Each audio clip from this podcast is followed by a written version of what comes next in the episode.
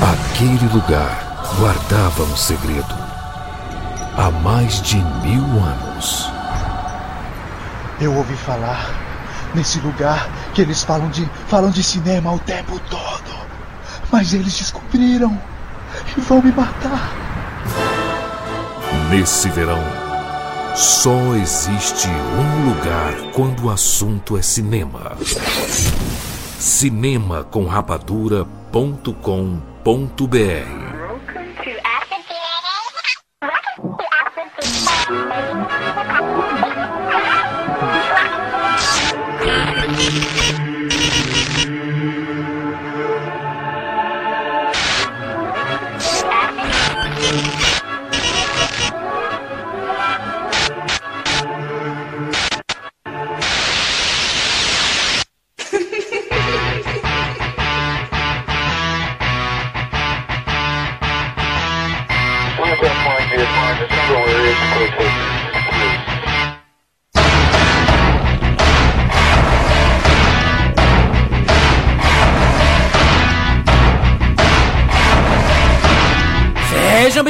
Rapadurianos de todo o Brasil! Está começando mais uma edição do Rapadura Cast. Eu sou o Jurandir Filho e no programa de hoje nós vamos falar sobre Tokusatsu, robôs gigantes, monstros e círculo de fogo. Estamos aqui com Chuck Siqueira. Guilherme Del Toro foi no Facebook, fez uma conta chamada Pacific Rim, criou um evento chamado Apocalipse e depois cancelou. Rafael Dracon. Fala galera, e hoje é isso que o Siqueira falou: hoje o nosso serviço de atendimento ao consumidor vai cancelar o apocalipse. Exatamente, caraca, eu entendi agora, é a frase do, do- a frase do Idris, né, do, do- do- ele fala isso, nós vamos cancelar o apocalipse. We are canceling the apocalypse. Exatamente, direto lá do Omelete, Thiago Romariz. Fala galera aí, como eu já disse outras vezes, Pacific Rim Círculo de Fogo é um filme que define caráter antes e depois. Antes, você tinha o caráter definido se você assistiu os filmes que ele faz referência. E depois, se você gostou ou não gostou, a gente vai saber qual é o seu caráter. Exatamente, olha só, hein, A- uma, uma opinião ameaçadora, né, já chegou ameaçando. opinião Idris Elbiana. Idris Elbiana. pô. Exatamente, olha só. Nós vamos aqui falar sobre essa cultura tokusatsu, essa cultura de monstros gigantes, vamos falar sobre Godzilla, a gente vai falar sobre Jasper, tem, tem um monte de coisa que nós vamos falar aqui, além, obviamente, sobre Círculo de Fogo. Esse programa tem spoilers do filme. Se bem que spoiler de Círculo de Fogo, né, cara? Vai assistir pra ver porradaria, né, meu irmão? É isso, né? É, pancada, mano. Você pode ter todos os Diversão, spoilers, vai assistir, se divertir, só isso. Isso aí. Vamos se divertir falando sobre tudo isso agora.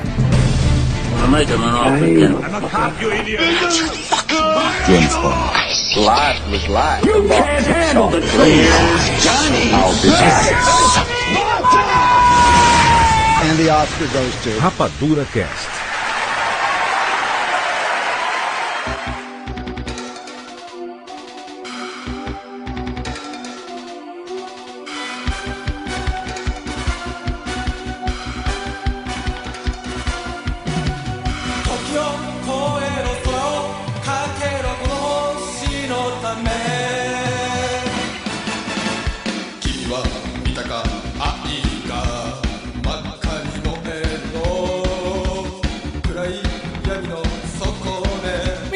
Vamos aqui falar sobre Tokusatsus. Tokusatsu ou Tokusatsus? Tokusatsu, na verdade, é o, tema, o termo japonês para efeitos especiais. Querem, eu entendo absolutamente quase nada. Eu, tô- eu já peguei até uma maçã aqui, ó.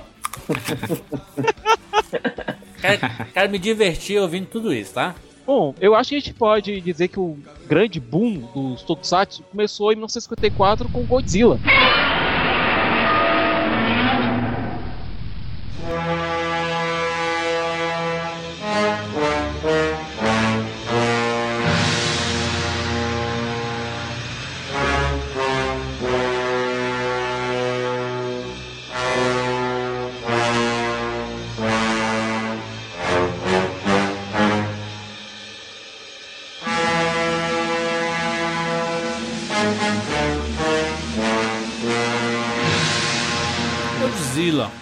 Mais ideia famoso, Siqueira.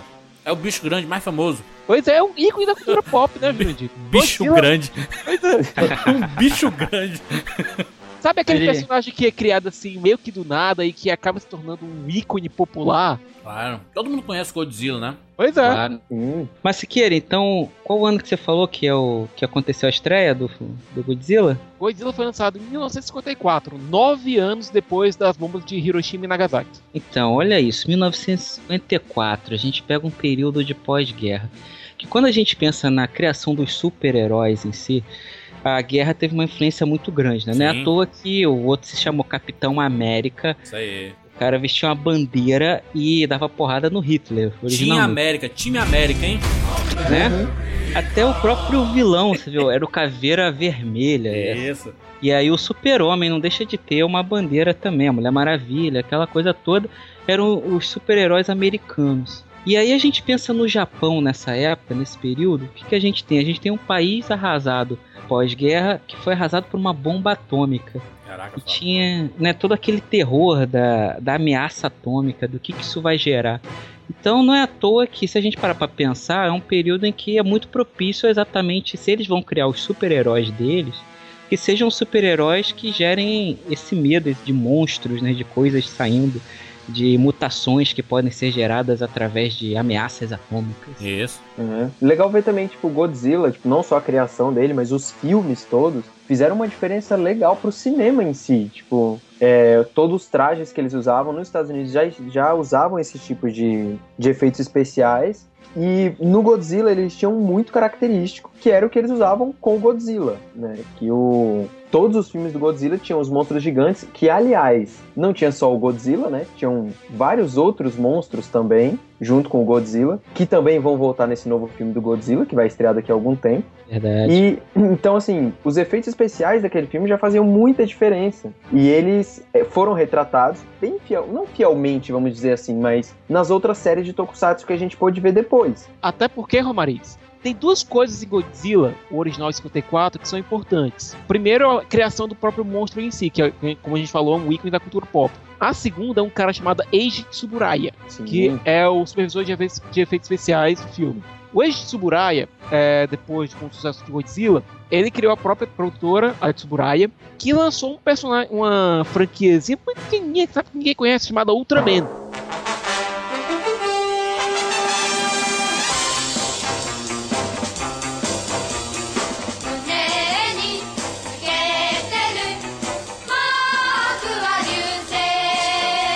Ultraman é o clássico, né? Pelo amor de Deus, todo mundo conhece o Ultraman, né? Isso, Ou não, ou não. Existe alguém que não conhece o Ultraman? O Jura de Não Filho. tem, né? o Jura de Filho. Mas, isso, eu acabei de falar aí. né? Mas vamos segurar o Ultraman por um instante, certo? Tá. A gente tem coisa antes dele até, né? Pois é, teve a Ultra Kill. Mas vamos segurar aqui. Vamos segurar a Tsuburaya um instante. Vamos deixar aquilo- ela, ela aqui de lado. Tá. O que o Dracon falou, certo? Da ameaça atômica. Eu recomendo a todo mundo que assista o primeiro Godzilla, principalmente quem gostou do Ciclo de Fogo, até mesmo pelo caráter histórico dele.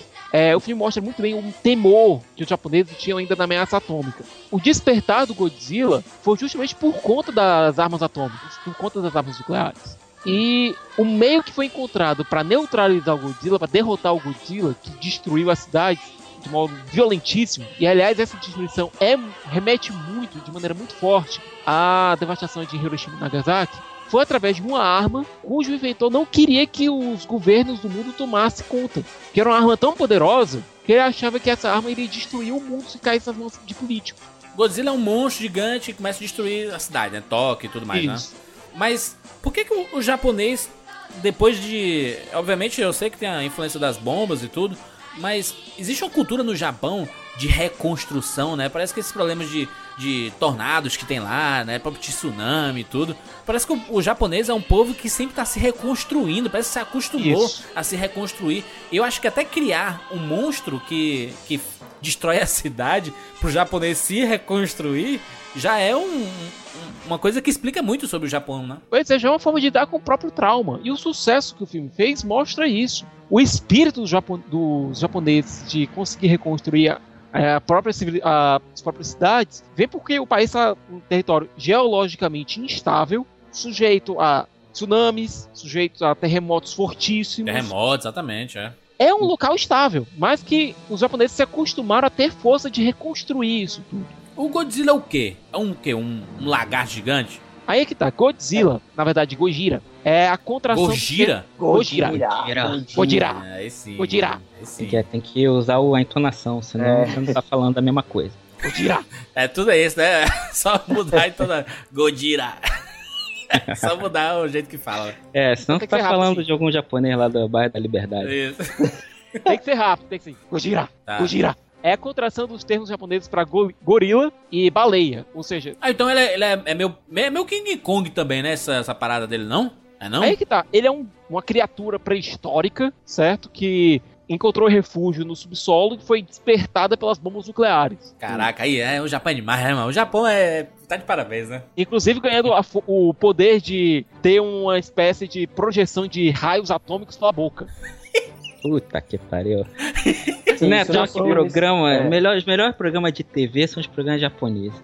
Tem Sim, de são os tudo naquele bizarros, negócio. né? Você viu as pegadinhas japonesas? Já o japonês é maluco, cara. É uma maravilha. Foi, foi, foi no Godzilla que começou a surgir o nome Kaiju pra, pra esse. Pra, O den- primeiro, o primeiro kaiju foi o Godzilla. pra denominar monstro gigante, né? Isso. Muito bom. Exato. Ele, já, Aí- ele, foi, ele é o precursor e o mais importante de todos. né? Eu acho, né? Ele, ele é o quê? Tu não falou, Siqueira. É um, é um lagarto? Ele é uma É um, minhoca? lagar- é é o quê? um dinossauro gigante. Minhoca. 50 metros de altura.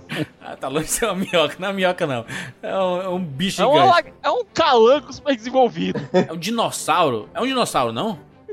É enorme. É, é um bicho, é um bicho que vivia, é um dinossauro, um monstro que vivia no fundo do mar e renasceu por causa da bomba atômica. Eu acho que nem tem uma definição assim direito. Ele é um réptil gigante que solta, às vezes solta fogo pela boca, às vezes solta raio pela boca. É um kaiju, é um Antes monstro pela gigante. boca, né? Aí é o É. seguinte, É, a partir do. Godzilla, a partir do Godzilla Torro, que era a companhia, começou a lançar sempre dentro do universo, desse, dentro desse mesmo universo, pelo menos durante a era Showa, outros monstros como Mothra, Rodan Meu e o Deus. King Ghidorah. E o King Ghidorah, que é basicamente, lembra de Caverna do Dragão, Jurandir? King Dorá. Caraca, eu conheço esse nome, hein, Siqueira? Não, King Ghidorah, Rei Ghidorah. Ghidorah, Ghidorah. Rei Ghidorah. Ghidorah. Não, Geodai. Geodai, não, mano. Não, não, Ghidorah.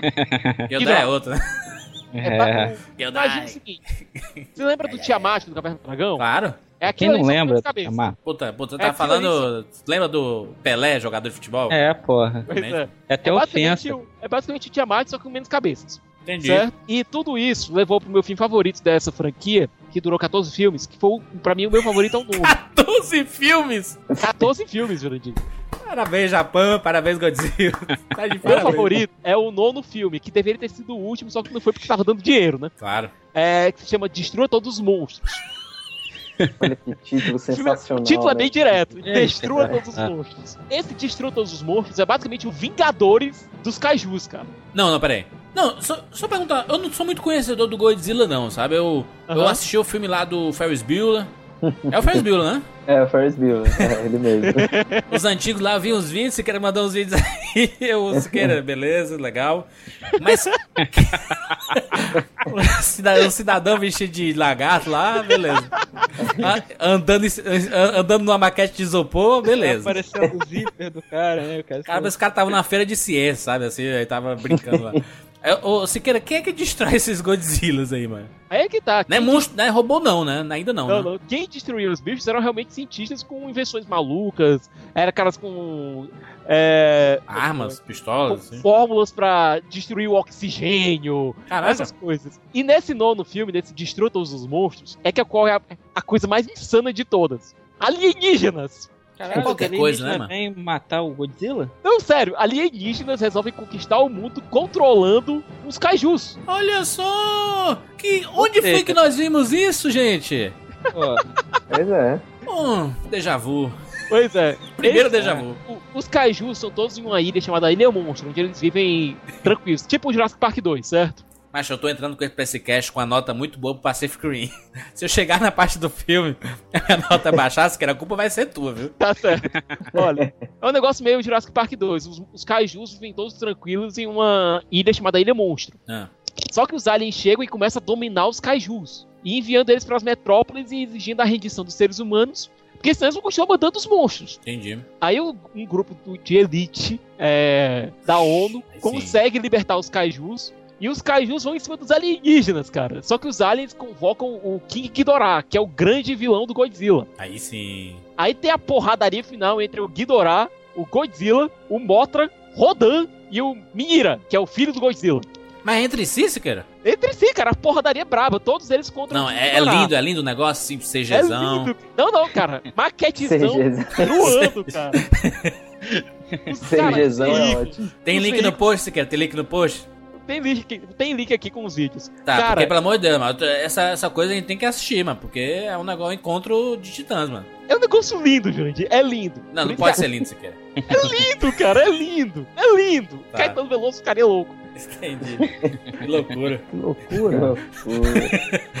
Godzilla é o mais importante de todos, então, né? O mais Godzilla é o mais conhecido. importante de todos. O mais conhecido. Foi o que abriu pra toda essa cultura de, de Tokusatsu, Super Sentai, essas coisas todas aí. Isso. Inclusive, o Godzilla ficou tão importante, Júlio, Hum. que esse tinha pra tirar o personagem de um vilão e ele evoluiu pra um anti-herói pra quase um herói. O Godzilla? O Godzilla! Sim.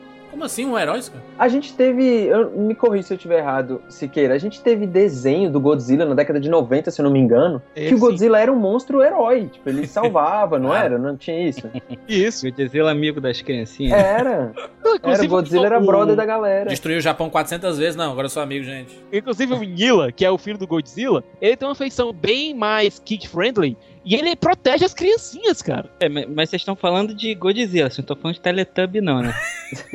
Se- Siqueira, o Godzilla é um homem ou uma mulher? É macho ou fêmea? É macho. E esse menino aí nasceu da onde? Esse filho Aí dele é que aí? tá, sempre ficou uma coisa assim meio dúbia, se ele era filho do Godzilla mesmo, ou se era um ovo da mesma espécie que o Godzilla encontrou e acabou lutando pra criar. Aí o Godzilla bota ovo, muito bem. Tipo dinossauro mesmo, né? É dinossauro, cara.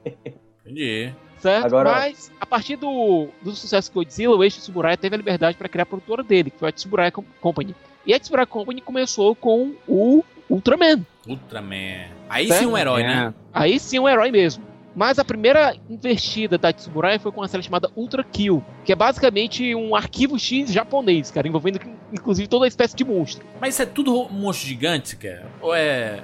É monstrinho Alguns são assim? monstros de tamanho razoável, outros são gigantes. Em Ultraman você tem pela primeira vez um herói gigante, que o Ultraman seria um membro, um patrulheiro espacial da nebulosa M78 que presencia um acidente que estava trazendo um monstro chamado Benlar para para se levar para julgamento. O nome do monstro era bem lá. Bem lá. É. Bem lá. Bem lá. É. Bem lá! É. What the fuck? E acaba acontecendo um acidente, o monstro cai na Terra e acaba matando um cara chamado Hayata, que é membro de uma força policial. É, da polícia científica. O Ultraman fica com pena desse cara e acaba entrando em simbiose com esse cara. Os dois viram um- um- uma única pessoa. E quando o, o Ultraman vê o Ben lá atacando, ele se transforma, vira o bicho gigante e vai lá. Com o seu grito. Vem lá e vai era- lá, é ótimo. Era raramente, era raro ver o Ultraman falando. Era muito raro ver o Ultraman falando. Eu Pô, lembro mas também é dublagem, né, cara? E também se tá com, a, tá com a máscara lá, ele não tá falando nada, né? Se ele tá com a máscara lá usando, a boca é, não Tem que mexe. contar, Jurandir, porque imagina o seguinte: aquela roupa era toda de látex, certo? Ah, Imagina aquilo ali com a luz, com o calor do refletor. derreter, né, mano? É, Não, é que tá, o como látex é derretia. E você conseguia ver nas primeiras, nas primeiras lutas o, a máscara derretendo. Eles demoraram umas três vezes até conseguir encontrar um visual e um material que não derretesse. Então você vê o Ultraman mudando de visual durante a série. A série fez sucesso, inclusive aqui no Brasil, e foram trazidas outras séries da franquia, como Ultra Seven e Ultraman Jack, que é o regresso do Ultraman. Isso é famoso, né? Aquele, aquele golpe que ele dava, né? Que ele pegava o braço esquerdo, Isso. juntava assim do lado do lado do braço direito e atirava com a. com. Não, ao contrário, o braço direito no braço esquerdo. e ele atirava uns raios né, azuis, né? Tudo. Isso. E, o- e todos os ultras eles têm no peito uma espécie de indicador que indica que mostra quando eles estão com a força fraca. Aí É a fica lá barra de piscando. energia, né? Isso, aí fica lá piscando quando eles estão apanhando. Aí quando eles estão apanhando, eles resolvem, ah, vou- vamos terminar essa porra. Aí dão o golpe final. Entendi. Que você não entende porque eles não deram esse golpe final antes. Oh, mas todos são assim, né, Siqueira? É. Qual não é que depois de apanhar tanto, apanhar tanto, vamos usar esse golpe aqui, aí usa o golpe e mata o monstro, né? Por que, que não usou desde o começo, né, cara? Pois é, aqui no Brasil é, tiveram mais dois outros seriados de seres gigantes que fizeram muito sucesso. A gente pode, pelo menos nessa época inicial. Robô Gigante,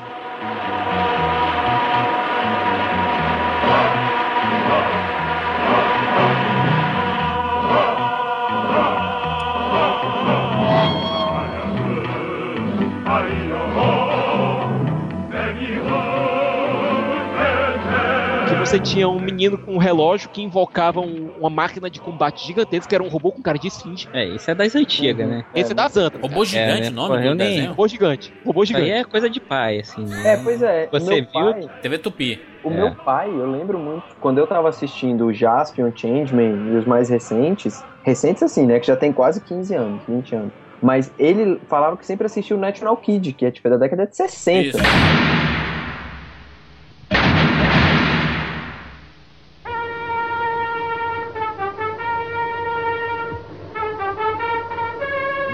Forte do que as armas científicas atuais.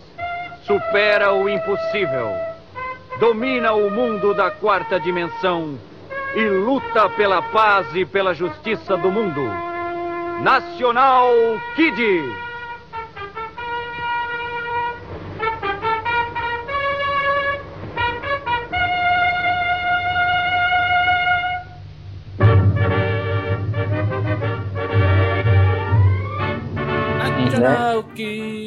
Que... Os Incas Venusianos. Exato, Exatamente. então, Isso é um tipo, clássico National Kid. mano. exatamente. Ei, a Wicca! Nacionaru Kida. Era bizarraço, né, cara? O cidadão a máscara. Cara, Cara, eu, o National. Kid chegou a ser exibido aqui no Brasil na década de 90, pela TV Manchete. Uhum. Eu não sei A porque eu manchete tinha. era maravilhosa. Campeão. A manchete, Pois é. ah, manchete, né? Mas é demais. Manchete. Eu não sei porquê, mas eu tinha um medo irracional dos Incas venusianos, cara. Eu lembro também de falar de do National Kid, eu che- ele me mostrava, meu pai me mostrava, eu sempre achava muito tosco, né? Tipo, que isso, mas você precisa, você precisa ver Jaspion, você precisa ver como é que é os efeitos especiais, entendeu? Imagina, eu fico imaginando eu falando isso agora, sabe? E os robôs de isopor e tudo mais, eu, caralho, velho. O que é legal do National Key é que ele se levava a sério o negócio. Então eu lembro que, eu acho que era até no episódio piloto, eu lembro que o primeiro episódio que eu vi, o cara começava pegando um jato, e aí ele começava a subir, subir, e falar, ah, tem uma coisa estranha aqui, daqui a pouco ele tava no espaço.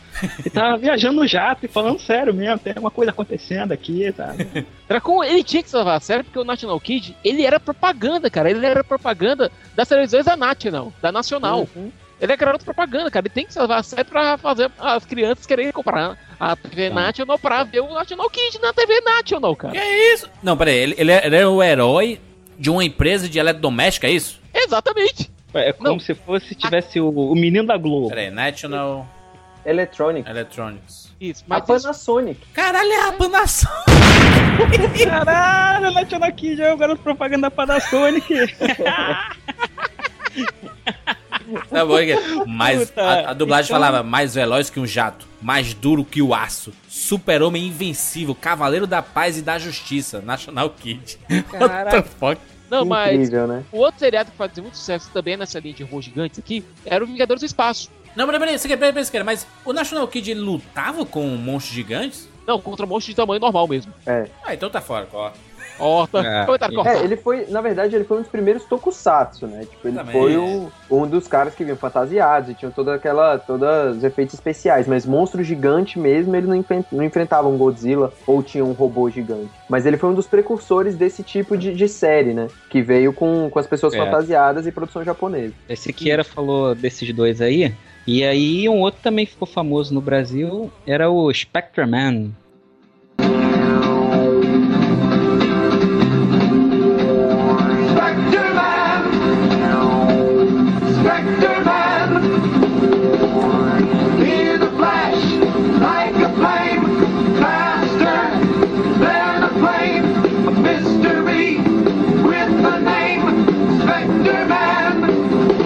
Meu objetivo é a conquista! Oh, isso aí é uma frase clássica. né? Lembra que era. A gente assistia na Mara Maravilha? Oh, a gente ficava esperando a Mara Maravilha acabar. E ele tinha uma mensagem meio Capitão Planeta, lembra disso? É coisa de salva Claro a humanidade, assim, da, da coisa do meio ambiente. Crianças não poluam, porque vocês podem gerar monstros gigantes. Engraçado que eu lembro mais do Dr. Gore do Garas, que era o, o assistente macaco do Dr. Gore, que também era um macaco super desenvolvido, do que do Spectrum Man, cara. É mesmo, cara. Tu lembra mais dele? É, até porque o Dr. Gore tinha aquela voz do seu Madruga, cara, que fica marcada na cabeça. Claro, pô. é- Meu objetivo é a conquista, né? A maior- uma das maiores decepções que eu tive de rever e procurar sobre esses tokusatsu antigos e tudo foi, foi ver o Lion Man, cara. Lion Man. Lion Man é a transfiguração de um jovem guerreiro que sozinho luta contra todo o mal.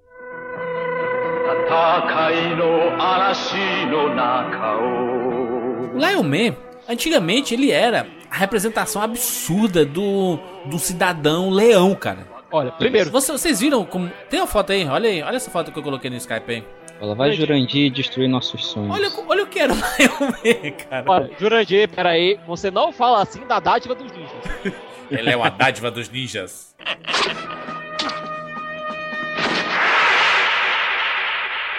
Formação Lion Man. Durante a transfiguração, o foguete preso em suas costas, carregado com um tipo raro de pólvora, se transfere com energia elétrica proveniente da espada e, em pleno ar, se transforma em Lion Man, uma dádiva dos ninjas.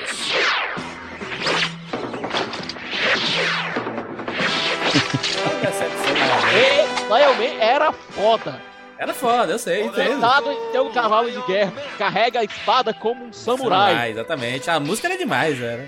E o clima da produção, Montar, cara, pelo menos descer o cavalo de guerra. E o clima da produção, pelo menos até ele se transformar, era de, de samurai mesmo, cara. Entendeu? O clima era de um faroeste muito bacana. Eu adorava. foto- Aliás, até hoje eu gosto muito da fotografia de Lion Man. Sério, Siqueira? Caraca, não, olha só, cara. Que loucura. Uma pessoa normal que cresceu na década de 80 se preocuparia com a fotografia do Lion Man e gravaria isso na cabeça. Olha a cabeça do Siqueira, como é que funciona. Siqueira, Siqueira, olha, tem uma ideia. olha a roupa dele, Siqueira. Como assim, cara? Olha a roupa do Olha, cara, mano. o Lion Man branco era pior, cara. Não, o Lion, Lion Man branco era muito mais tosco mesmo. Mas ele era. Eu lembro que eu tinha medo do Lion Man branco. Eu só lembro direito do Lion Man branco, pra você ter ideia. Eu não lembro do, do normal, que ele tinha cor de leão mesmo. Eu lembro do branco aparecendo porque ele me dava medo por causa da mão dele. Olha, Porque eu via que ele era um homem. Não. O Lion Man E- laranja, cara, é muito foda. E os inimigos dele do Mantor do Diabo. Olha o nome do cara. Olha, olha- olha o nome dos inimigos, cara. Mantor do Diabo. Caraca. Onde foi que começou a surgir essa, essa cultura toda? A gente tá voltando aqui pro Siqueira porque o Siqueira é o especialista do, do Tokusatsu aqui, né? Coleciona esses bichos todos aí. Na prateleira do Siqueira tem mais monstro do que, do que gente normal. Eu, ô Siqueira, onde foi que começou mesmo essa cultura de ter um, um herói mesmo, um herói que seja um robô, lutando contra monstros gigantes? Não necessariamente precisa, precisa ser um herói, mas pode até ser um grupo, né? Um grupo que vai lutar contra monstros, né? Pois é, é, se você voltar lá pra década de 60 e 70 no Japão, você vai ver uma explosão desse tipo de coisa. Uhum. Até mesmo por conta do Osamu Tezuka com Astro Boy, que Astro lá, Boy, sim. pois é, que lá era chamado de Takes One Atom. Ah, inclusive, o, o Ultraman tem a cabeça semelhante à do Astro Boy, né? Aquele chifrinho assim, parece o cabelinho do Astro Boy. Pois né? é, o, o topetezinho assim parece que era moda na época, né? Sim, é. Certo? Mas o que ficou mais popular aqui no Brasil foram os gêneros do. Aliás, foram os gêneros Metal Hero, que são os heróis com armadura de metal. Que são robôs, entre aspas, né? Se a gente pode dizer que é um robô, Alguns. O Giban, por exemplo, era um robô. de banda.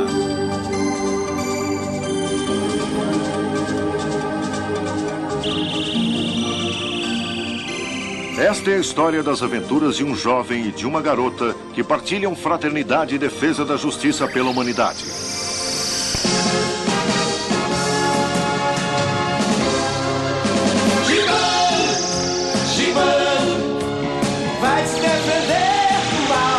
É, aliás, era um androide. É, mas. Na verdade, um, na verdade, um ciborgue. Ele era um ciborgue. pronto. Ele era um bicho de metal, né? Siqueira? Pois esse é, era um, cara, era um cara normal que virou um ciborgue. Tipo Robocop. Exatamente. O Giban, aliás, foi uma resposta japonesa ao Robocop. Hum. Certo? Uma resposta é um termo pra É. amenizar. De Bama. Jiban. Um clássico de Ban. Pois é. E Pô, o gênero do Super Sentai, que existe no Japão desde 75 e todo ano, todos os anos, teve um novo Super Sentai desde 75 até hoje. É, que começou a se chamar de Sentai, né? E aí virou Super Sentai quando ganhou o robô gigante. Pois é, que foi no terceiro Sentai chamado Matthew Fever J, da Torufi tá. Caraca, Certo, foi o desgraçado primeiro- sabe até o nome do, do primeiro que ganhou o robô gigante. Ah, é, desgraceira, né, mano? É um- Pois é, Battle acontecimento. Fever, é a aliás, nossa era- enciclopédia nerd, né? É, Battle Fever, aliás, era um seriado meio estranho, porque, tipo, todos eles, eles vinham de um canto diferente do mundo, mas eram todos japoneses, cara.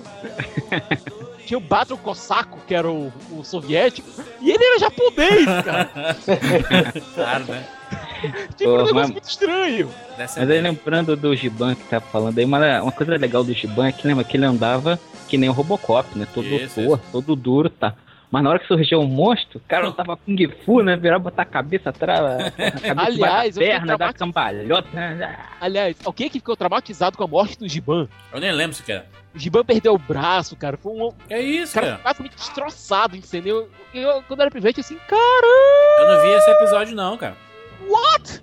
O mais famoso de todos ali, eu sei que todo mundo ama o Jaspion, a gente vai falar daqui a pouco do Jaspion, mas o meu preferido de todos ali do Metal Hero é o Jiraiya, né, cara? Jiraiya, o incrível ninja.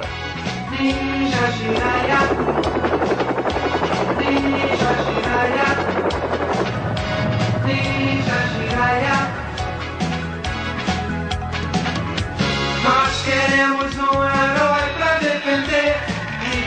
e a força dentro do seu coração. É pra nos defender. É o melhor. Olha, eu digo e repito: Jiraiya é o Homem-Aranha japonês. Boa, boa definição, nunca tinha ouvido essa, mas é uma é, boa. cara. mesmo. Até porque o Homem-Aranha japonês realmente que eles fizeram era. era, era sacanagem. né? Merece, merece aí, tem um link no post. Tem um link no post, gente, do Homem-Aranha japonês, ele é, É, genial. que- é, pra quem não sabe, eles realmente fizeram uma versão. né, Lá, a Marvel vendeu os direitos e tá precisando de dinheiro, então, é, fala, Spider-Man. toma aí, paga aí. Foi exatamente isso. A Marvel queria entrar no mercado japonês, certo? Só que ela viu que ela não entendia porra nenhuma de super-herói japonês, Não. certo? Então ela fez uma parceria com a Toei pra fazer uma japonesada de alguns heróis dela. Foi exatamente o que o Draco falou. né?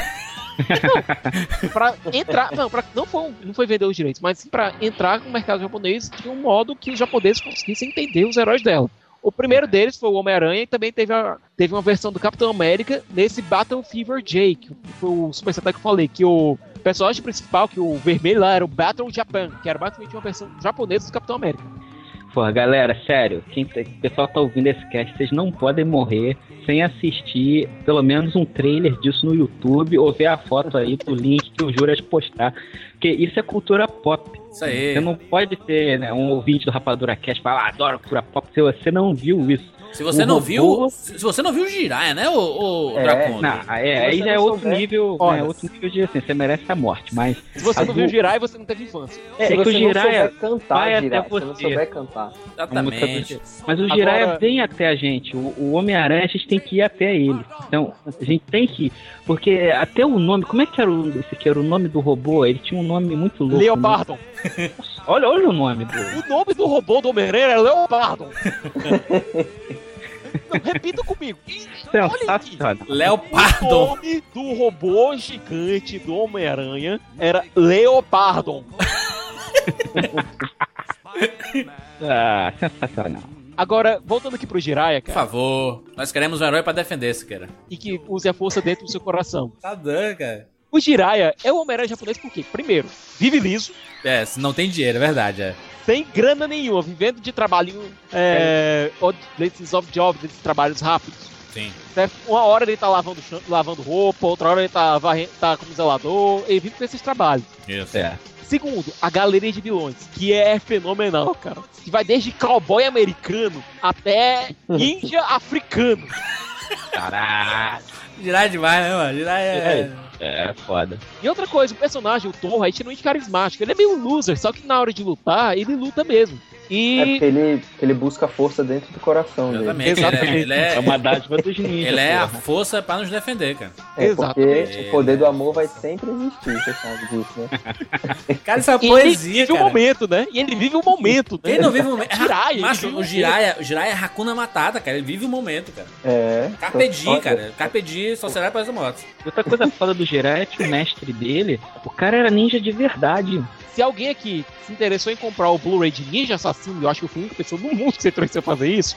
Com Tem certeza. uma coisa que é muito melhor do que o Na filme. que é promoção document- ainda. Pois é. Tem uma coisa que é muito melhor no que o filme, que é o documentário sobre os ninjas que tem no, no Blu-ray, que fala justamente sobre o, o ator, entre aspas, que fazia o Tetsuzan Yamashi, que era o pai adotivo e mestre do Jiraiya. Que é um ninja de verdade e é o único, aliás, o último grande mestre ninja ainda vivo. Olha. Olha só. Um dos clássicos desses Tokusatsu e Metal Hero principalmente é o Jaspion, né? É, exatamente. E é o que toda, tem né? a maior predominância de monstros gigantes. Até porque todo mundo sabe, Satan Ghost tem o poder de enfurecer os seres e transformá-los em monstros incontroláveis. Exatamente, exatamente.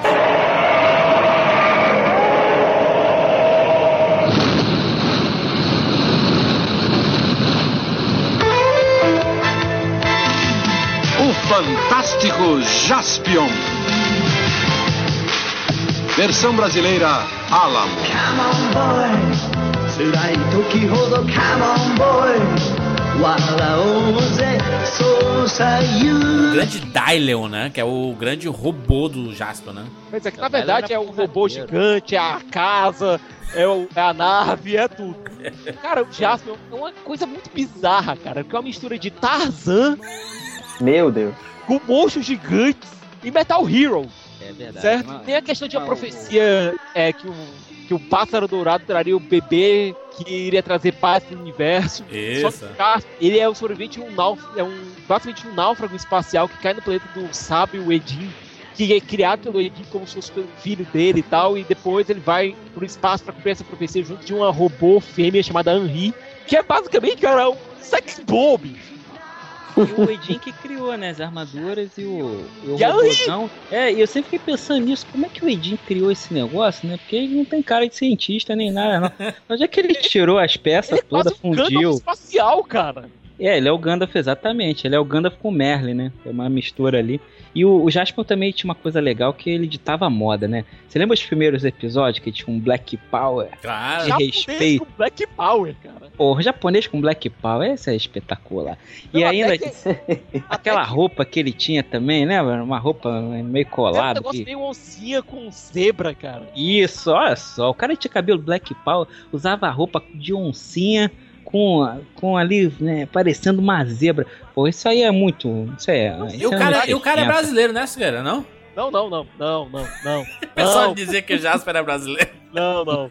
Só pelo fato de ele não desistir, não desiste nunca, cara. Tá bom. Mas Agora as é um cara aberturas, na real. A abertura, na real, do Jaspion era calmo, como um boi ou era o cara tossiu? Eu confundo Come on, boy. sempre. On, Calma, boy. calma como um boi. Como um boi. é. É, pô. Calma, boi. Cara, e a versão brasileira era muito bizarra. Ei, você, preste atenção no que eu vou te dizer. Não vai ficar sozinho, sou um guerreiro que vai te defender. Hein, pô, eu tinha o disco de vinil do Jasper. um Eu tinha também, cara. Como um boi. Calma, É, pô. boy. E aí tinha a música do Dylion também, a versão brasileira. Que o, o Dylion, ele, pra mim, ele é, é o José Aldo dos robôs gigantes do- dos Tokusatsu. que, que ele é um robô que ele gosta da porrada. assim. Ele é o que vai pra cima. Tanto que ele tem o golpe Dylion, tu vê, ele não, não tem nada de soltar raiozinho, tem Não, nada. ele, tem um, ele tem um raio dele, só que o golpe final dele Sim, mas tu vê, o golpe mãozada dupla. ele corre pra cima do cara e enfia as duas mãos na fuça do filho da puta. Então, é muito José Aldo, cara. É assim, do tipo, eu vou pra porrada. Inclusive, se eu fosse lutador japonês de MMA, eu ia me chamar Rafael Dylion Dracon. É a gente no, no rodízio de carne aí, como um boi. É. Olha, você que está aí, que está querendo montar um negócio de rodízio de carne, faça o seu rodízio de carne chamado Como um Boi e coloque o Jaspion É. com Seria a genial. espada, e a espada com a picanha, sabe? Seria Mas você imagina, já ia, já ia, tipo, já ia chamar atenção. Ao invés de colocar normalmente aquele boi que tem na frente de qualquer churrascaria, você coloca o Jaspion ou o Dylion ali de lado. Cara, pelo menos olhar você ia. Imagina o Jaspion segurando um espeto, assim, tipo, um monte de canha do É lado. que tá, cara. É muito fácil você pegar no, no Photoshop e transformar a espada de um laser do Jaspion em espeto de picanha, cara. É uma boa. Então, pô, isso vira viral. Vamos pro Super Sentai, né? Porque aí é que começa a putaria toda, né? De juntar os amigos, cinco amigos normalmente na Super Sentai, coloridinhos, e juntos eles se transformam no robô lá. Cara, aqui no Brasil a gente teve alguns percentais. Não foram muitos, assim, mas a gente recebeu alguns percentais. É, o primeiro deles foi Changeman. Esquadrão Relâmpago!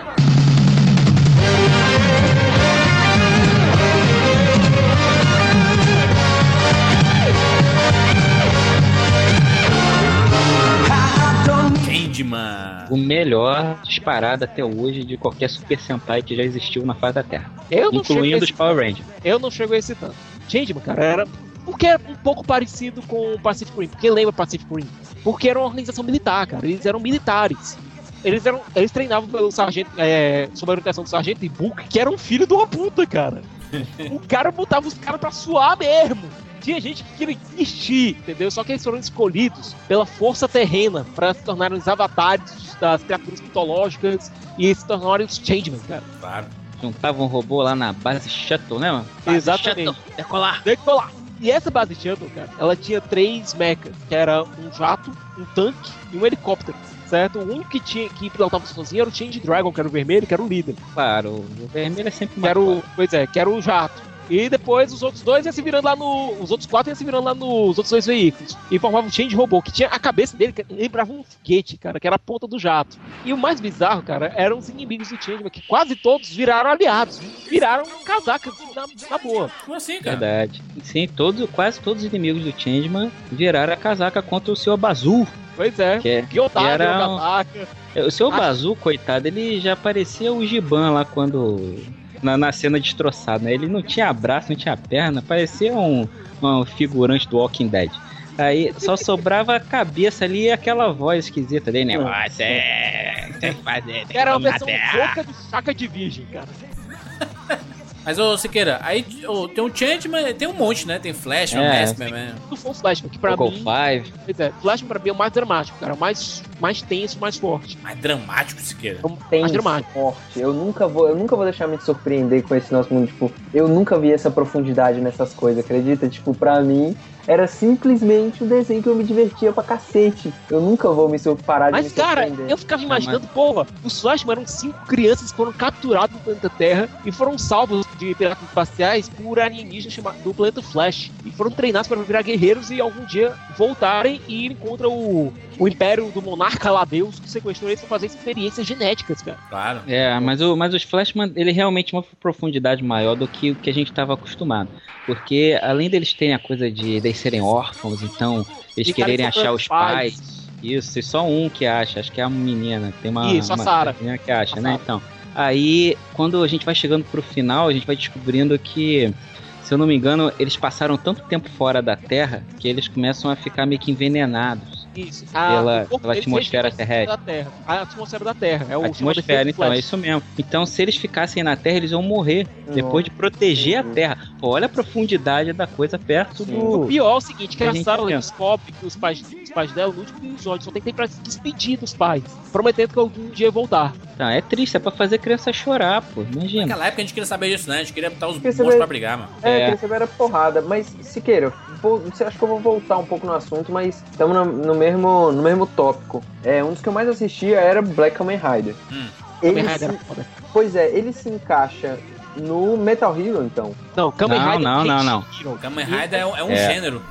É um Na verdade, parte, Kamen isso. Rider era um Henshin Hero que era mais ou menos o mesmo gênero do Lion Man, mas cresceu tanto que acabou virando um, um gênero um gênero específico. É, porque até hoje tem, né? Tem Até hoje tem. vários. É. Até hoje Eu- tem. E eu vou te dizer uma coisa, viu? Lá vem, lá vem, quero ver. Olha, é, alguns anos atrás foi saiu uma série chamada Kamen Rider Decade, que era comemorando os 10 anos da retomada dos Kamen Riders. E esse Kamen Rider Decade, ele encontrou Isamu Minami, o Kamen Rider Black, o fodão, o pica grossa, o cara que enfrentou o Shadow Moon na eu, eu não tô conseguindo ficar surpreso que eu não conheço nada, Siqueira. Se fosse assim, tipo assim. Putz, tá falando uma coisa que eu não tô.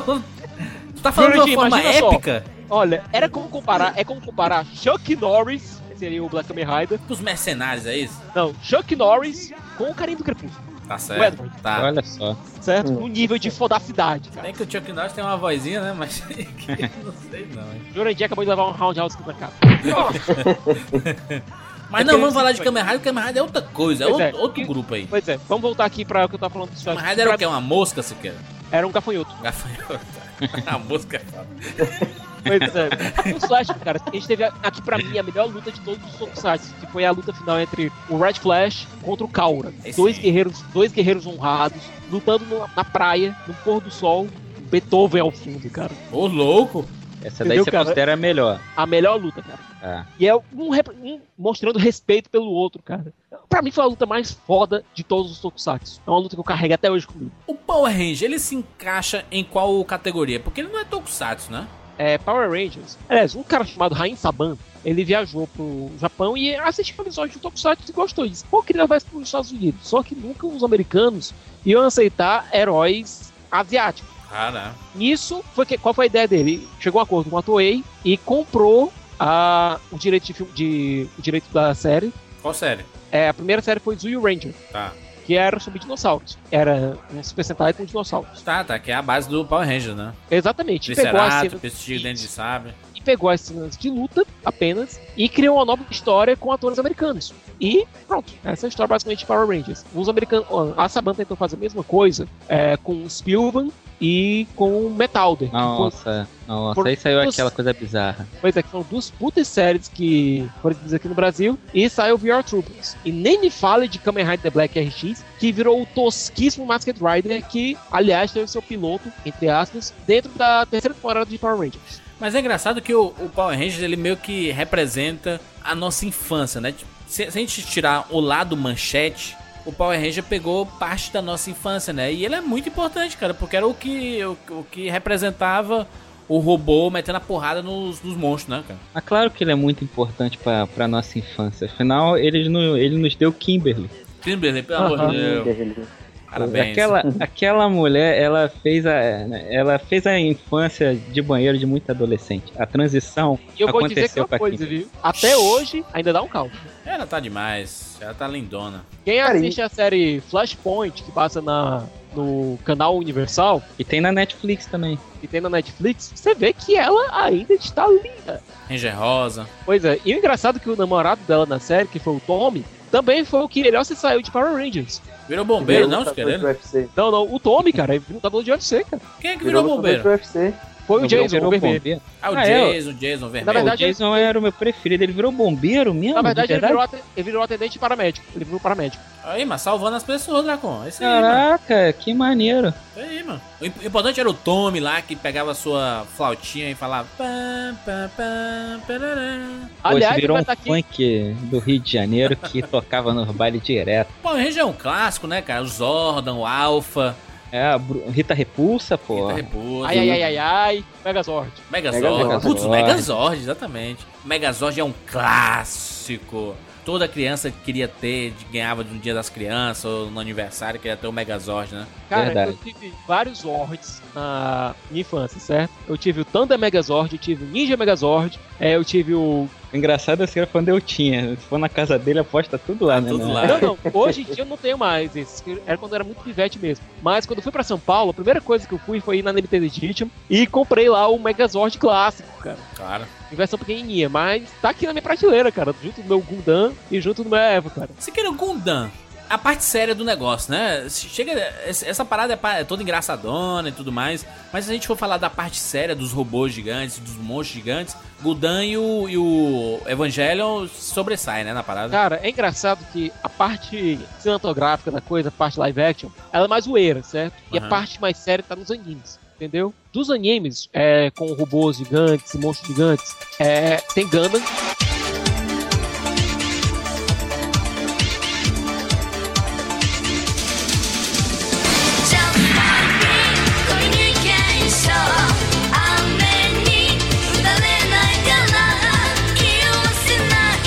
que é algo mais militaresco, você não tem monstros espaciais. Geralmente a briga é entre robôs mesmo. É robô contra robô, né? Pois é, que aliás não são exatamente robôs, são é, body suites, são mobile suites. Tá. Tipo a versões é, muito mais avançadas é, da Power Loader que a Ripley usa em Alien 2. Sim. É, tipo o que eles usam também em Avatar também. Isso. É uma, uma parada parecida então com aquele jogo Metal Warriors que tinha pro, pro Isso. Super Nintendo. Isso, são, é, moba- é, são bo- body suites é, militarescas. Entendi. A- aqui no Brasil, a série que foi exibida foi Gundam Wing, que foi exibida no Cartoon Network, que aliás é uma das minhas favoritas e é muito boa mesmo.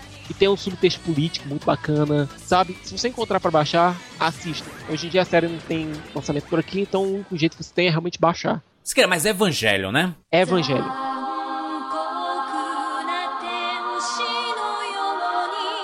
残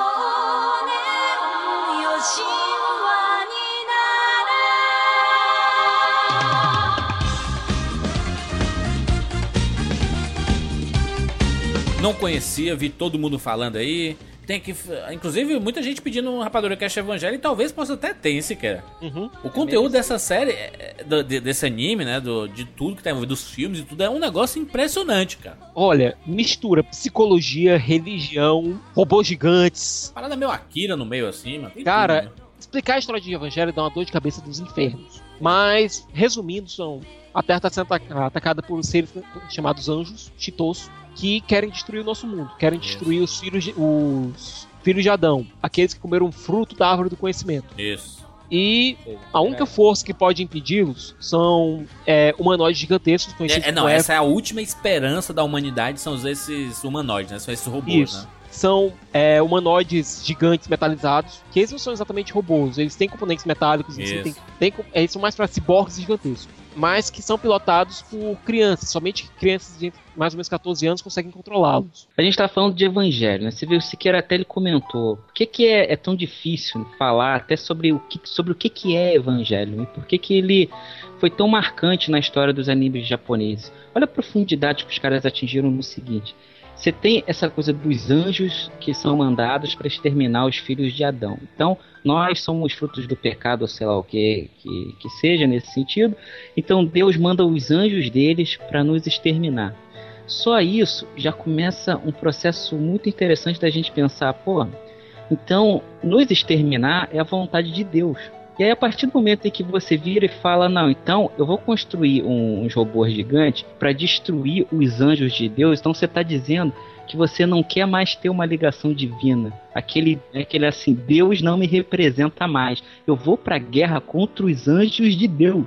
Olha a oposição em que a humanidade incrível está se mesmo. colocando num momento desse. Como se não bastasse, os caras ainda fazem isso. Quem controla os Evas em questão são crianças. cara. É a coisa da pureza ali, da, da conexão que acontece nos jogos vorazes que choca também, né? São as crianças que são mandadas para a guerra. São as Isso. crianças que são os soldados da humanidade contra as forças enviadas de Deus. Isso é muito profundo. O drama que é, vai ser desenvolvido durante a série. Esse tipo de coisa a gente não vai ter no Pacific Rim, que a gente vai falar da- né, daqui a pouco já. Essa, esse tipo de profundidade, mas que sempre tem essa comparação né, do Evangelho, mas são propostas completamente diferentes e que ratifica isso que o Siqueira está falando realmente, de que o no Tokusatsu live action, a gente tem uma coisa mais zoeira, né? Uma coisa mais compromissada, que é como acontece no roteiro do Pacific Rim e tal. E o anime ele leva a sério, ele vai na última camada. É, porque são, são 26 episódios do anime, né? Apenas, é um, um arco fechado, entre aspas, né? Aí é que tá, Júlio. São 26 episódios, só que os, os últimos episódios, que seriam o final da série, eles foram muito mal recebidos pelo público, certo? Aham. Então, pra compensar, o Hideaki Anno ele fez um filme chamado é, Evangelion The End of Evangelion, Aham. certo? Que dá um fim um pouco melhor, mas também muito, muito maluco pra série. É engraçado que o Evangelho, ele tem esse tema sério, ele tem essa abordagem séria, mas ele não perde a oportunidade de colocar, mostrar uma bundinha, não, né? De, de, de fazer umas insinuações de vez em quando, não, São né? japoneses, Coisa cara! bem japonês, exatamente. No primeiro arco da série, o Shinji vai entregar um cartão pra Rei Ayanami, que aliás é clone da mãe dele.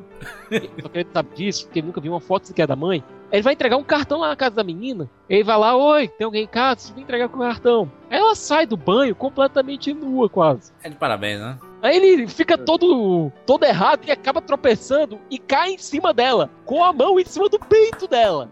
Isso é, isso é genial, cara. Eu tô aplaudindo de pé, porque o Japão merece esses aplausos, cara. Como é que eles conseguem fazer um- uma, uma, uma história tão profunda e colocar essas coisas no meio dessa história, cara? Acho que é pra quebrar o gelo mesmo, né, cara? Claro, Coisa, claro. Além desses 26 episódios do filme que concluiu, é, foi lançado agora o Renewal of Evangelion, que é o revival de Evangelion. Putz, aí mudou tudo. É, é foda, isso que era tipo a DC e a Marvel, mas toda hora eles mudam a, a é origem, tá. a história e tudo. São filmes, são uma série de quatro, é uma série de quatro filmes recontando a história de Evangelion, só que a partir do segundo filme você tem uma ruptura imensa em relação à série. Aham. Enquanto o primeiro ele segue bem direitinho a série de forma bem concisa, a partir do final do segundo muda tudo. O terceiro é uma coisa extremamente psicodélica. O quarto vai sair é, entre esse ano e o próximo no Japão. Hum. Esperem o inesperado, esperem coisas completamente malucas podem sair daí. Outra dúvida minha, se eu quiser agora começar Evangelho, mesmo com, essas, com esses 25 lançamentos e os próximos 25 que vão ter, que, que você aconselha de começar agora? Por exemplo, a O galera que anime. tá escutando. Vai pelos Então, filmes, vai pelos Mas filmes. qual? Não, os filmes Os não, filmes cara. Vai anime. pelo anime, 26 episódios, cara. Aí pelo é que tá, aí é que tá. Se você for quiser, quiser fazer a sua coleção de maneira lícita, sabe, de maneira sem baixar nada, recomendo você ir na Livre Cultura ou então ir na Livre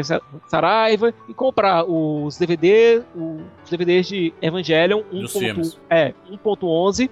Você não está sozinho. E Evangelion 2.22, você não pode avançar. Eu sei que é muito difícil a gente gostar da cultura japonesa e cultura de animes e tudo e, e não poder comprar as coisas aqui no Brasil, cara. Isso é, é triste, é triste. Ainda bem que tem editoras como a própria JBC que tá lançando um monte de, de mangás, mas os próprios filmes do Miyazaki, cara, você encontra poucos pra vender, tá? Eu queria os clássicos, só tem os mais recentes. Se você quer consumir um conteúdo e o produto não chega ao Brasil, que, que você vai fazer? O que você faz, Romariz? O que, que você faz? É, você tem que baixar, vai pro torrent, vai, Pelo não amor de tem... Deus, cara, é isso. Não tem o que fazer, é, é uma realidade. Aí a gen- o pessoal fica correndo, não, mas quando a gente importa na Amazon, na Amazon tem uma porrada de coisa, né, cara? Tem umas coleções absurdas que você nem acredita que existe. Aí você quer ver legendadozinho pela galerinha que, que trabalha com Tokusatsu aqui no Brasil e legenda tudo, né, bicho? É isso. É, Imagina, se todo mundo tiver que importar da Amazon, tem uma coisa errada. Exatamente. Então, enfim, enfim. Torrent é o nosso pastor e nada faltará. é, aquilo é aquela questão do serviço, entendeu? O serviço tem que ser bem feito. Então, tipo, tem que vir pra cá, senão vai estar sempre no, na pirataria. Eu, eu, eu digo, eu quero pagar, tá? É, Aqui meu lógico. dinheiro. Tô- eu tô, claro. jo- tô jogando dinheiro na tela e nada tá acontecendo aqui, sabe? Pelo amor de Deus, eu quero pagar, mas não tem. Ok. Sim, aí tem que ir pra outro mesmo. Fizemos um, um resumão, hein? Foi bem resumido, hein, esse cara? Resumão resumido. Resumão resumido de, de- das coisas mais interessantes que a gente lembrou aqui de monstros gigantes, robôs, para chegarmos em Círculo de Fogo, Pacific Rim, homenagem do Guilherme Del Toro para essa cultura tokusatsu. We always thought alien life would come from the stars. Came from deep beneath the Pacific Ocean. The first kaiju made land in San Francisco.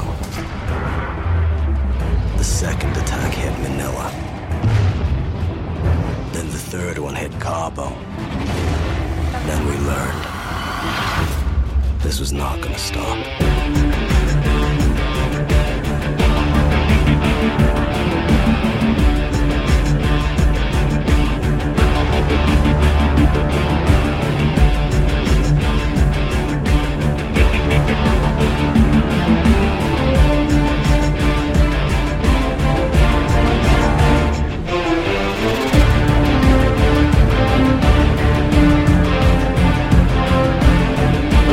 Vai ter spoiler? Spoilers livres. Liberado, liberado. E aí, gente, a gente tava empolgadaço, né? Essa é a verdade, né? Porra, puta que pariu. É, mim, eu tava esperando ver o melhor blockbuster do ano. E você não viu? E você não viu? A gente vai começar a brigar aqui agora, já agora. Romariz tava, tava batendo a cabeça na parede todo dia no Twitter. Lá, tá chegando a hora.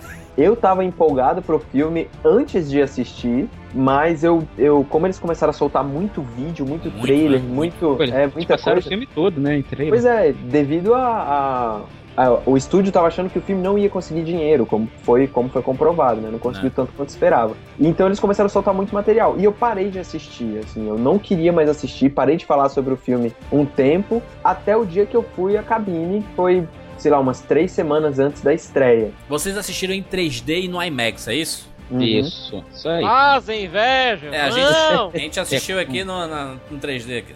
Só isso. É que é como Mas se deve assistir. É, eu, eu- o filme, depois de. Eu não sou fã, já falei isso algumas vezes, eu não gosto da tecnologia 3D. Eu Uhum. acho um negócio muito chato e muito difícil de ser usado. eu não Incômodo, gosto né? nem. É incômodo isso. incômodo. Eu não gosto nem do 3D de Avatar, que todo mundo fala que é. Dá nem pra beijar direito, Romariz. É foda, mas é um negócio que tirar atrapalha, o mas... óculos, né? Pô, isso é horrível. E não dá, não gosto. Mas eu assisti dois filmes esse ano que me apresentaram um 3D mais imersivo e que contribuíram com o filme, que foi Star Trek. Concordo. Além da escuridão, que eu achei aquela primeira cena, cena de abertura Foi fantástica. em espetacular. 3D. Espetacular. As flechas Sim. vindo na cara e tudo. Exato, exato. E toda, toda a fotografia, Sim. como o J.J. Abrams filmou aquela Sem, sem- cena, sem falar que é um filme também com um som espetacular, né? fabuloso, é incrível. E Pacific Rim. Mas, É. o marido, engraçado que esses dois filmes não são 3D nativo, são 3D convertido. Sim, exato, são convertidos, mas são convertidos com a revisão é, exigente dos diretores, né? Claro. O Guilherme Del Toro teve o dinheiro que ele queria. A Warner falou: você precisa filmar, você precisa converter esse filme pra 3D. Ele falou: beleza, eu converto, mas É. com as minhas exi- exigências. É, e ele foi lá ele e não fez queria, né? queria. É, ele não queria, ele queria que o filme fosse normal. E começaram a filmar sem ser em 3D. No meio da produção é que a Warner decidiu fazer e deu mais um dinheiro pra ele lá pra fazer. Del Toro é um, é um cidadão muito interessante, né? Porque ele é um, é, um, é um gênio da direção de arte, né? É meio parecido com Tim Burton, né? Os filmes do Tim Burton também tem essa preocupação, né? Com a direção de arte, pelo menos, né? É, tem, Sim, é da maneira dele, né? É, você vê o, o Hellboy, o Labirinto do Fauno, você vê que são filmes preocupados com a arte, né? E o Pacific Rim, o, o Círculo de Fogo, é um negócio impressionante, cara. Porque o, o que eu vi muita gente falando, já, já entrando no filme mesmo, eu vi muita gente falando assim: eu quero ir pro filme assistir o quê? Eu quero ver porrada entre robô. Não pode ser só isso. Eu, eu, eu, pelo menos eu bato o pé que não pode ser só isso, não é Transformers 3, né, cara? Até porque se você tiver só porrada, sem desenvolvimento de personagem, você não vai se importar com a porrada. Exatamente, mas aí quando, com- quando você começa a visualizar aquele universo que o Del Toro concebeu, você vê, porra, tinha que ser um cara desse pra dirigir mesmo, porque olha o cuidado que o cara teve, meu irmão, a preocupação com tudo, né? Sim. Você vê um Claro. cuidado, um cuidado. Você olha pra tela, você olha da esquerda pra direita e você vê, caralho, o cara pensou em tudo, bicho. Não só, eu tô, tô falando Del Toro porque ele representa a direção, né? Ele, a questão da ideia e tudo, né? Mas eu tô falando de toda a equipe, né, que trabalhou com ele. Porque o cuidado que a gente vê em tela é um negócio, é assim, cara, é sem palavras, cara. Você olha e, e olha que a gente assistiu, né, Siqueira, numa tela que não que não não, é- representa. não é perfeita, né? Não é e vo- vocês que viram no IMAX, vocês devem ter chorado de ver essa qualidade toda, né, cara?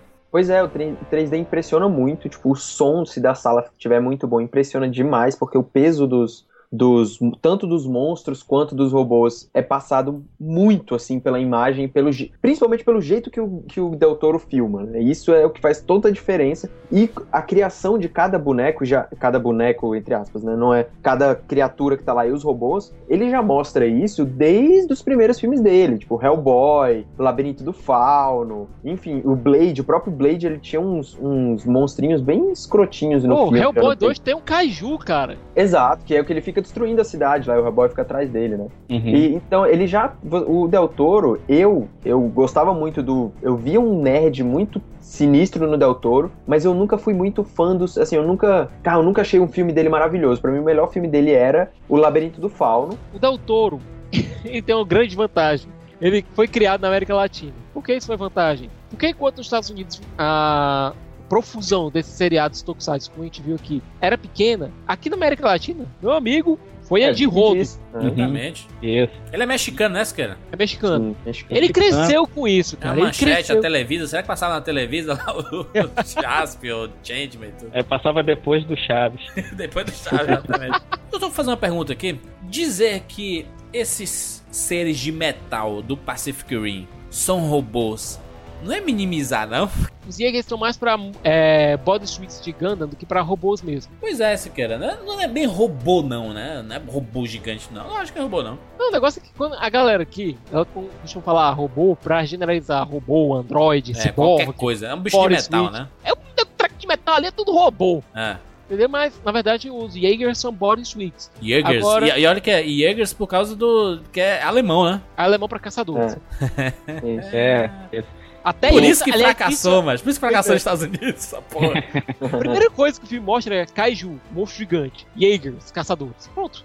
É, isso pra mim é uma das coisas, já falando do filme já de uma vez, é uma das coisas mais sensacionais do filme. É, tipo, simplesmente jogar conceitos a esmo, sabe? Tipo, simplesmente jogar como se os conceitos já- estivessem, e eles estão completamente estabelecidos dentro do, do universo do filme, como Uhum. é a questão dos órgãos, do sangue, dos robôs, e do controle dos robôs, e do aperto de mão neural, que aquilo pra mim é fantástico, Hum. e a do... tudo aquilo, todo o... a conexão entre neurônios, que não precisa de uma explicação científica nem nada, sabe? Ele É. simplesmente joga pra você aquilo Que que é? acontece. Será que não precisa? Eu não sei se não precisa. É assim, é praticamente um conceito, whatever, né? Jogou. É, mas é isso. Se ele é só disso, concentrar- olha. É só o seguinte, olha. Pra os Jaegers funcionarem, eles precisam de uma conexão neural com o piloto. Só que pra um piloto só, a conexão neural é demais. Em dois da pessoa. Então, Isso. eles dividem a carga entre dois pilotos. Só que esses dois pilotos têm que estar perfeitamente sincronizados para poderem fazer aquilo ali funcionar. Pra mim, aquilo ali foi tirado diretamente do episódio Dance como se quisesse vencer da série de TV de Evangelion, cara. É, agora, essa que o Juras até falou agora, se precisa ou não precisa, era uma opção. Se eles optassem por isso, por ir mais profundo, eles iam fazer um filme de ficção científica. E eles quiseram optar por um filme quase. é um filme de super-herói, basicamente. Você vê, tem uma diferença entre a forma como fizeram o Super-Homem Novo Homem de Aço e a Uhum. forma como fez Pacific Rim, assim, assumindo a coisa do blockbuster porradaria, uma coisa mais de diversão do que uma coisa mais é, que a gente tenha mais profundidade dentro da estrutura narrativa. Eu não. É, assim, tipo, que- querer definir por. Eu acho que você quer dizer, por exemplo, ficção científica seria ele explicar o que, que cada coisa acontece, né? E às vezes a gente fala isso como se. Eu vi muita gente reclamando do Pacific Rim que isso diminui um pouco o filme, sabe? Ah, não. Que as coisas são muito jogadas, e é um filme muito bobo, sabe? Um filme muito. Cara, não é. Não acho que o filme seja bobo, sabe? Eu, eu não acho. Ele é, é um filme descompromissado, mas ele tem a intenção dele, sabe? Aquilo é, é entregue de uma maneira perfeita. É, dentro Na da minha visão- que foi feita. Isso, dentro da proposta que foi feita. Então, assim, eu não. Eu não. O que eu não consigo absorver de outros filmes, por exemplo, que foi do Homem de Aço, é um filme que quer ser demais e não consegue sequer chegar lá, entendeu? Tipo, você explica, explica, explica tanta coisa, e quanto mais você explica, mais você deixa coisa sem explicar, né? Quanto mais você abaixa, mais o cofre aparece. Então, assim. Ah, mas, mas aí também você não pode é, ser tão relativo assim não, né, Romariz? Porque o Pacific Rim, ele, ele tem muita falta de explicação, né, cara? As coisas Mas simplesmente ele, acontecem. aí que tá. O Del Toro, ele não ele acha, olha, eu não preciso me esmiuçar pra mostrar como funciona a rebimboca da parafuseta. Não, mas aí é, é- aí é é- que tá. Vocês Ele estão deixa- justificando, por exemplo, um filme como Vingadores, né? Pô, não, o importan- Uhum. importante é a gente fazer um filme divertido pra todo mundo. Foda-se o roteiro. Não. foda- É, Não, sim, o pô, importante- vamos Ele divertir colocou- a galera e pronto. Ele não colocou exatamente o foda-se. Ele disse, olha, eu só preciso explicar o mínimo possível pra pessoa entender, entender Ah, como isso não. funciona. É, é mas, mas o roteiro do filme ele foi escrito num guardanapo, né? E foi o Del Toro ainda limpou a boca também. depois.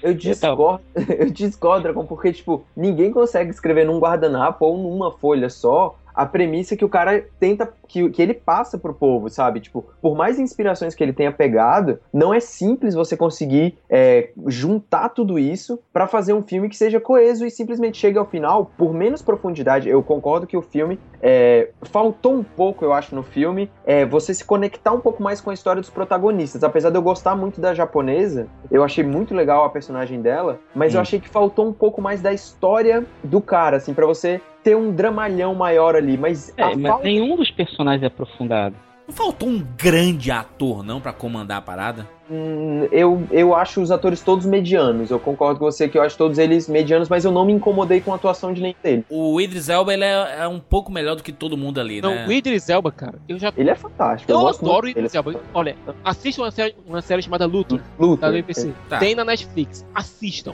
Eu tô falando assim, se o, o, o maior perso- o maior ator é o Idris Elba do filme, acho que tem algum problema. Aliás, Aí é que tá. Eu acho, Jurandir, você não tá querendo um grande ator, pro- você tá querendo um grande nome.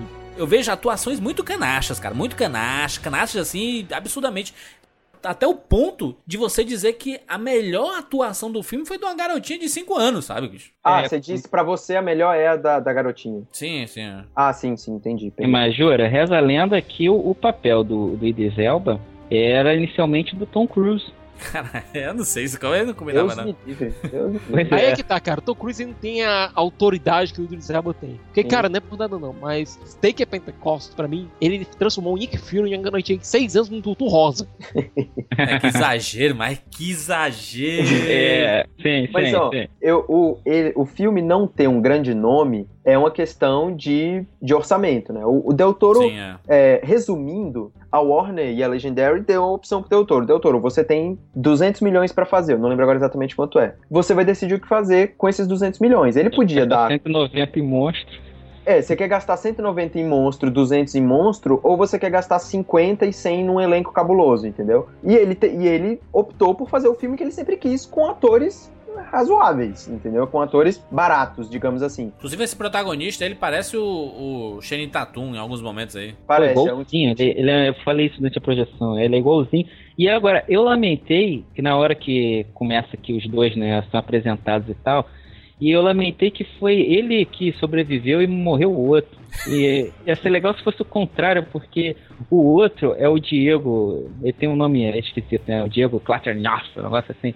Que ele é o cara do Homeland, né? É o. Michael Faber, que pega a mulher do amigo do Pega a Homeland. mulher do Brody. É. Mas E- daí é que tá, ô, Dracon, sabe por que foi ele que sobreviveu? Charlie Homeland? É. Por um simples motivo. Quem é o grande chaveirinho do Del Toro? que tá em todos os filmes dele? Ron Perlman. Ron Perlman. Ron Perlman está numa série chamada Sons of, Anarchy, Aham. na qual ele trabalha com o Charlie Hunnam. Quem apresentou o Charlie Hunnam para o Guilherme Del Toro foi o Ron Perlman. Portanto, Faz todo sentido. Pro- o protagonista do filme não são, não é nenhum ator, são os robôs São dos robôs, monstros. exatamente. Entendeu? Sim, Tipo, claro, mas é um filme do Del Toro, né? O Del Toro é- não, é, é aquele, é aquele momento, Romariz, assim, a gente tem até um, algum- algumas pontuações de algumas coisas, mas quando a porrada começa, meu irmão, a gente É. tá de pé aplaudindo, meu irmão. A gente tá vibrando, Isso. entendeu? Nada, sério, tem muito tempo no cinema que eu não me empolgava tanto. Em do- E eu me empolguei duas vezes nesse filme, que, tipo, era inexplicável, eu juro pra você. Aquela hora que ele aperta o botão da espada, Foda! aquilo ali Puta é que tipo, pariu. aquilo não existe. Meu amigo, eu falei, eu não acredito. E o botão era, tipo, a coisa mais simples do mundo, sabe? Aquilo é muito inocente. Aquilo Na ali, minha sabe? sessão, o pessoal aplaudiu os otaku. na minha também. Na minha Não, na, na- a nossa, né, Siqueira? Eu tava Ah, lá nossa, contigo, né, o tava? Foi assistir lá na PQP com a Priscila Isso. e me deixou com o Giovanni lá atrás. Claro, claro. O, o, o Siqueira e o Giovanni, o Giovanni já participou de alguns rapadores aqui, são aqueles dois malucos do filme, cara. Eles não param de falar e brigar com o outro, mas os dois brigando com o outro, assim, é absurdo. A gente até comentou antes, né, o conceito do evangelho, o conceito do próprio Godzilla, aquele esse, esse episódio do Godzilla que o Siqueira falou, é, o, é a história do Pacific Rim, né? Os monstros lá dos aliens que mandam, aquela coisa. É o conceito básico que a gente viu nesse daí. Mas a, a quantidade de referência à cultura pop, e principalmente à cultura oriental, principalmente ao Japão, principalmente a Final Fantasy, o que é o robô arrastando um petroleiro como se fosse a espada do Claude, cara. É, do. Cara, Aquilo ali é orgasmo, cara. Aquilo ali é uma piscina de orgasmo, de, de orgasmo de caju, que, é- o que é uma metáfora que funciona melhor escrita que visualmente. Cara, ai- ainda bem que a gente tava usando óculos 3D, cara, porque os olhos brilhando, lacrimejando e tu. Caralho, é isso, cara. O Del Toro entende a gente, bicho. É isso que a gente queria ver, meu irmão. É, ainda... Pois é. Agora, esse negócio do Del Toro entende a gente é interessante mesmo, porque como a gente tava falando, que é o filme que ele queria ver quando ele era pequeno, provavelmente, é, ele, quando vai apresentar o filme, com cinco minutos, é que igual o Thiago falou, a gente, cinco minutos a gente já sabe tudo do universo ali, da coisa, ele não perde muito tempo, né? Mano. Ali e a, gente entende logo tanto o que é o universo, essa coisa a gente já entrar, nem o Juras tinha comentado aí de a gente já entrar no, no universo sem precisar fazer muitas explicações, partir do princípio de que é assim o mundo. A gente vê o talk show japonês, vê a galera fazendo piada, vê os políticos, Obama fazendo declaração, e começa a porradaria já com cinco minutos. Isso aí. A gente já tá com a cabeça em pé, né? Eu lembro que com cinco minutos eu falei pra Carolina Munhone no cinema, ele foi pra ela, puta que pariu, eu quero comprar o Blu-ray 4D IMAX com rotoscópio, cadeira vibratória do Beto Carreiro World. Caralho, isso aí, isso aí, quer Exato. comprar tudo. E você vê, eu acho que é, acho que uma das coisas mais legais, Romariz, é que o, você vê a- os humanos perdendo, né, cara? Como eles perdem, né, cara? Não tem, não tem vitória pro lado deles, né, cara? Eles só perdem, né, cara? É uma questão de, tipo, de você remediar os danos, né? Você precisa tentar impedir que seu país, seja, seu, o mundo seja destruído, porque ele vai ser. Não tem, não tem escapatória pra pra o que tá acontecendo. Aliás, Juros, você vê como os políticos humanos são burros no filme. Burros, burros. Sim, sim. Aliás, até mesmo a ideia de fazer um paredão foi tirada do filme original do Godzilla. Hum. É que eles resolvem fazer basicamente uma cerca elétrica pra impedir o Godzilla de vir pra, pro Japão. Cara, tiranossauro, né? O Jurassic Park, né? E olha, funciona que é uma beleza, só que não, viu? Funciona tão Agora- bem quanto no Pacific Rim. Aí você vê o Bom, Pois é, Fala. aí você vê o quanto o Del Toro deve ter estudado os filmes do Eiichiro Honda, feito maluco, cara. Se você achou que o super-homem destruiu a cidade na luta dele, você não viu o que, que acontece com Hong Kong? Caraca, meu irmão, é sinistro, cara. O que eles fazem é uma destruição clássica, né, cara? É, é realmente uma grande homenagem ao Godzilla, né? Porque o Godzilla fazia isso também, né? Exatamente. Destruía tudo. Eles destroem tudo e é, e é uma destruição cavalar.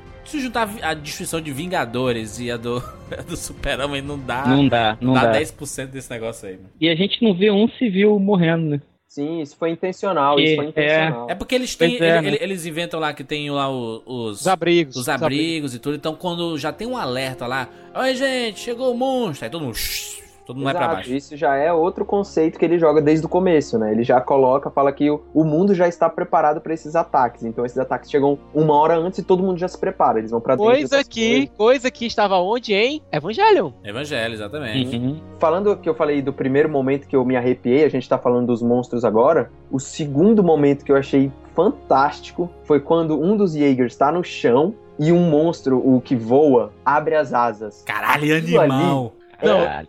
Surreal, sério. Bicho, eu gritei, isso é apelação! No cinema.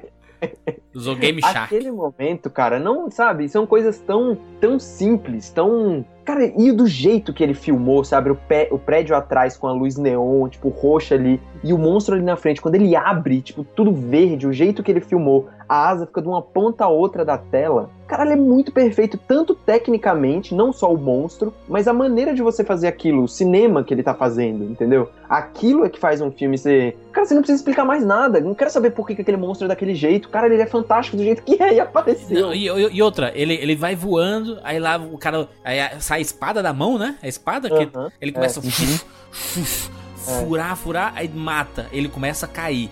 E ele cai em pé, meu irmão. Puta que Porra, pariu. é um. Não, essa, essa sessão é, é, ano, foi ano passado. Vin- Vingadores ano passado, né, Siqueira? Pois é. É, ano passado foi assim, Vingadores a todo momento era aplauso. E nesse, cara, por incrível que pareça que não é um filme como Vingadores, todo mundo já espera uma maluquice. A galera já tava esperando, era a galera um pouco mais nerd e tudo. Mas é, aplausos invo- é, involuntários não, é, aconteciam os aplausos, cara. Toda hora. Espontâneos, espontâneos. Não, ele, ele espontâneo, exatamente. Ele, ele lá sem um braço, aí o outro sai a espada, aí vem um monstro na direção dele e ele parte o monstro no meio, cara. Muito foda. É Tá isso, né, cara? pariu, é, é empolgação, cara. Eu, eu falei, eu acho que uns 400, puta que pariu, cara. O filme todo. Puta que pariu, puta que pariu. É isso aí, meu irmão. Caralho, foi muito E olha, empolgante. dá pra ver o... a atenção que o Del Toro tem nos detalhes, cara. Você consegue entender as lutas, né, cara? Isso que é impressionante. Exatamente. Apesar É. de você das lutas serem no escuro, apesar das Isso. ter os óculos 3D, você consegue ver tudo. É um ótimo diretor de fotografia, né? Tipo, é um cara que O sabe. Guilherme Navarro. filmar. Guilherme Navarro. Exato. Olha quem é o cara, Guilherme Navarro, que é o cara, ganhou o Oscar, o cara é o fotógrafo que fez Labirinto do Fauno. Que, aliás, no cinema do México é Guilherme Del Toro, é Guilherme Navarro, é Guilherme Arriaga. Você faz cinema no México, o segredo é esse. É Guilherme. Bota Guilherme na porra do teu nome artístico. Agora, se você notar a movimentação do tanto dos Jaegers quanto dos Cajus, ela lembra muito as do. A que foi. É, tornada clássica pelo Eiji Tsuburaya como diretor de efeitos especiais lá em Godzilla. Uma movimentação meio lenta, geralmente você vê os, o, esses seres gigantescos de um ângulo mais baixo, aumentando ainda mais a Hum. altura deles, Exato. certo? São, são golpes meio telegrafados, né? Você sabe que ele vai dar aquele golpe, né? É muito tokusatsu. E outra coisa, é tira aquele efeito digital claro do Transformers, e você vê É, você não Negócio- entende porra nenhuma o que tá acontecendo. Uhum. tão rápido que você não vê nada. Não, eu, eu, eu acho até que esse golpe telegrafado mostra o quanto o bicho é grande, né, cara? Quanto aquilo deve doer aquela porrada, né? Uma coisa legal também do design dos monstros e como os monstros lutavam é tipo, como tudo é escuro e na chuva, obviamente pra ficar mais bonito e porque o efeito especial vai ficar mais crível, né? É mais fácil você fazer em cenas assim. É, a- o jeito que o Del Toro achou, né, criou de você conseguir identificar os monstros, porque eles são todos pretos Isso. e tal. São os pontos fluorescentes nos monstros Exatamente. todos que você consegue delinear, mesmo no escuro, aonde ele tá, o que, que ele vai fazer, o que, que ele tá gritando, aonde ele tá se movimentando. Então, tipo, é muito simples É, ele aquilo, botou no sabe? lugar do sangue, né? O sangue, é, sangue É, exato. Então, me lembrou muito Shadow of Colossus aquilo ali, sabe? Sim. Tipo, Ah, faz sentido. Pô, então, boa eu, referência. né? Então, tipo, quando lembra quando você joga Shadow of Colossus, você vai subindo o monstro, Tem né? Pra achar o ponto vital, né? Do, dele. Exato. Então, tipo, eu lembrei muito, falei, caralho, parece um colosso, cara. E, e outra, são vários gigantes, vários monstros diferentes, igual são os gigantes do Shadow of Colossus, né? Aí. Cara, é- é- são muitas referências que você, eu achei no, no filme, independente se o Del Toro, lógico que você vê que ele pegou várias coisas ali de outros lugares, mas eu ia achando coisas que iam trazendo uma, um, lembranças dentro de mim, uma diversão que é, é muito Sim. inocente. né? Uma nostalgia muito É, nostalgia pô. total. A própria, a, a própria voz da Gladys do Portal, né, cara? Sim, outra coisa que também do lado de lá. E também, E- uma coisa, Juras, que eu falei há algum tempo, que tipo, eu achava que Pacific Rim ia trazer pra mim a nostalgia e, a, e o des, não o descaso, o descaso parece pejorativo, mas o descompromisso que eu tinha em pensar só na diversão, sabe? E é isso, Pacific Rim, nos anos 80, tinha aqueles filmes que a gente só pensava nisso. Pacific Rim é isso, sabe? Ele Uhum. traz um, um descompromisso e apela pro nerd que tá dentro de você ou qualquer outra pessoa que gosta de cinema e puro e pura diversão e ele faz muito bem o papel dele. Tipo, nesse caso, pra mim, nesse aspecto, Pacific Rim é um filme quase perfeito. Sim, é, essa nostalgia, ela é foda mesmo. E essa, esse golpe que nem vocês estavam falando do. Quando ele anuncia o golpe, o soco do cotovelo lá, o É cotovelo muito de fogo. foda. Porra, eu lembrava. Do! Canhão, canhão de plasma, né? eu lembrava do Change Dragon. Lembra? Espada relâmpago, Super Thunderbolt. Fazendo, anunciando, ó, Cavaleiro do Zodíaco, lembra? Cara, Meteoro de Pegasus. Tá. Olha. As roupas dos, dos, dos, dos controladores dos Jaegers, caralho, é muito louca e melhor ainda. Eles começam de branco e terminam de preto, sabe? É tipo é uma, uma mudança de armadura Sim, é né, deles que acontece muito em Tokusatsu também. Tipo, E vocês esquecem de um pequeno detalhe. Como eles são chamados, qual a nomenclatura dos pilotos? Exatamente. Rangers! Ranger, E É uma referência a quê? né? É, Aquela- né, Jurandir, né? Aquela, aquelas roupas coladas da vácuo, né? O, o Giovanni ficou indignado, porque ele, na, na saída lá do cinema, ele, ele falou assim: é uma referência aos, aos Ranger, né? Os cowboys clássicos, Lone Ranger, não, Giovanni. A referência a Power Ranger, cara. Na verdade, a diferença é Go Ranger, Kaku Ranger, Isso. Dai Ranger, O Ranger. e tem as O equipes Giovanni também, né? achou que. Nossa, ele achou que era a referência cowboy. Puta merda. Ainda bem que tem rapadura cast pra ele ouvir. Isso. E do o, outra coisa no filme, você vai ver, eu vou falar desse filme pra sempre, né? Tipo, óbvio eu sei que. É, e eu entendo as pessoas que não gostam do filme, às vezes por não despertar essa nostalgia também. Eu acho que uma das coisas que o filme pode não funcionou, um dos motivos, além de não ter um nome forte no elenco, que eu acho que era essencial, é de não falar com todo mundo, assim, a questão da nostalgia, né? Fazer ele ficar. Uhum. Eu acho que a nostalgia faz o filme ficar muito melhor. Mas um filme como obra separada, eu acho ele já muito bom. Outra, uma, uma coisa mais que eu queria colocar do filme é a questão das equipes, que também é outra coisa, outra da japonesa, outra da cultura japonesa, que são os três chineses no Jaeger chinês. Foda pra caralho. é é. muito legal também, tipo, os movimentos iguais, sabe? Igual você vê, viu no Changeman. É muito legal aquilo. Mas né? Os eu russos, né, achei- cara? Os russos. Lá, Os russos. Cara, o vamos falar dos Jaegers logo, aí por se queira pirar de vez, aí vou apertar o botão, don't panic, isso aqui é don't panic, vamos lá, Cara, pode, libera, os. Jaegers, a coisa que me deixou mais né? a, a coisa que me deixou mais cá com os Jaegers foi o fato deles serem baseados em militaria real. Isso. Tipo, o Jaeger russo ele é baseado em um submarino soviético, cara. Isso é Entendeu? Você vê marcações da Segunda Guerra Mundial no Gypsy Dancer, cara. No Gypsy Dancer, no Gypsy Danger. Você vê é, traços mais modernos no Striker Eureka, mas o, o russo, cara, foi o que me deixou mais puta que pariu, cara. Muito foda, né? É, tem razão, tem razão. E tem um que ele anda igual cowboy, né? Esse jeitão mesmo Muito. de. Aí sim, tem, tem total razão o Giovanni. Aí ele faz uma referência ao Velho Oeste, mas é no Yag. Que não funcionaria só ser a porradaria, né, cara? A, a, a porradaria como foi. Mas a trilha sonora ajudou pra cacete, né, cara? Que trilha boa, né, cara? Verdade, Cara, é. Tá, tava Tom. Morello, Tom Morello contribuindo na guitarra. Tom Morello. Sim, trilha sonora é a melhor. Vai, vai pro Oscar da trilha sonora. Eu vi que o Júlio já tinha falado. Vai e tem que ganhar, entendeu? Muito melhor do que a trilha sonora que o do Homem de Aço, que é foda também. Mas é, muito melhor. mas Tipo, uma é trilha melhor. sonora diferente, É, eu entendeu? também gostei mais. Eu, eu, eu gostei muito do, do som, do som do filme. Cara, é eu saí. impressionante. de- Sim, foda, tecnicamente, a edição de som é incrível. E outra, a trilha sonora do filme, você sai do filme cantarolando o tema do filme. Foda, que é é o animal. tempo inteiro, sabe? É. O filme martela o tema pra você, que é um tema total de japonês, de anime, Isso. entendeu? É muito de Aí de vez em quando É, ele, é. ele, ele mescla um rock and roll, né, pesado, com guitarra. Quando, quando, quando o, o, robô, o, Je- o Jäger vem, vem andando, ele tá no chão. Aí ele vai levantar, aí começa a gritar. Aí tu, caralho, vem a porrada. Segura, segura esse vida, bicho. né? E olha, É. presta atenção, se você for assistir agora Pacific Rim, ou da terceira vez, Não, da... vou, assistir, de novo. Se eu sair desse cast, acabou o cast, eu vou, vou assistir o filme agora. E quando você for assistir, você vai ver que, tipo, a trilha sonora, além de falar com a narrativa do filme dramática e tudo que tá acontecendo quando eles estão parados, ela fala com a movimentação e com a porrada. Quando ele dá um Exatamente. soco, Reparei isso ele também. vai e fala de novo, ele entra de novo o tema, sabe? Com o compasso do filme, com o compasso das lutas, a, a trilha sonora com- também ajuda nisso, sabe? Ela também tá junto disso. Então, tipo, cara, ela é muito incrível. Eu fico, eu fico, eu, E- é assim, eu não sou fã do, do Guilherme Del Toro, mas eu fico muito feliz de ver um filme desse né? jeito no cinema. Mas aí, ele é da gente, cara. Ele é, É, é isso, ele é da Ele é gente, nerd isso, roots, pô. Ele Isso. ficava comendo pipoca assistindo é, robô gigante, cara. Exato. A Legendary, ela, ela queria comprar, junto com a Warner, os direitos de adaptação do Evangelho, né? Ela Tava, tava disputando com outras, outras distribuidoras. A UETA, inclusive, chegou a fazer alguns designs iniciais para adaptação de Evangelho. Exatamente. E a Warner meio que cansou dessa brincadeira toda e investiu no Pacific Rim. Existe isso mesmo do.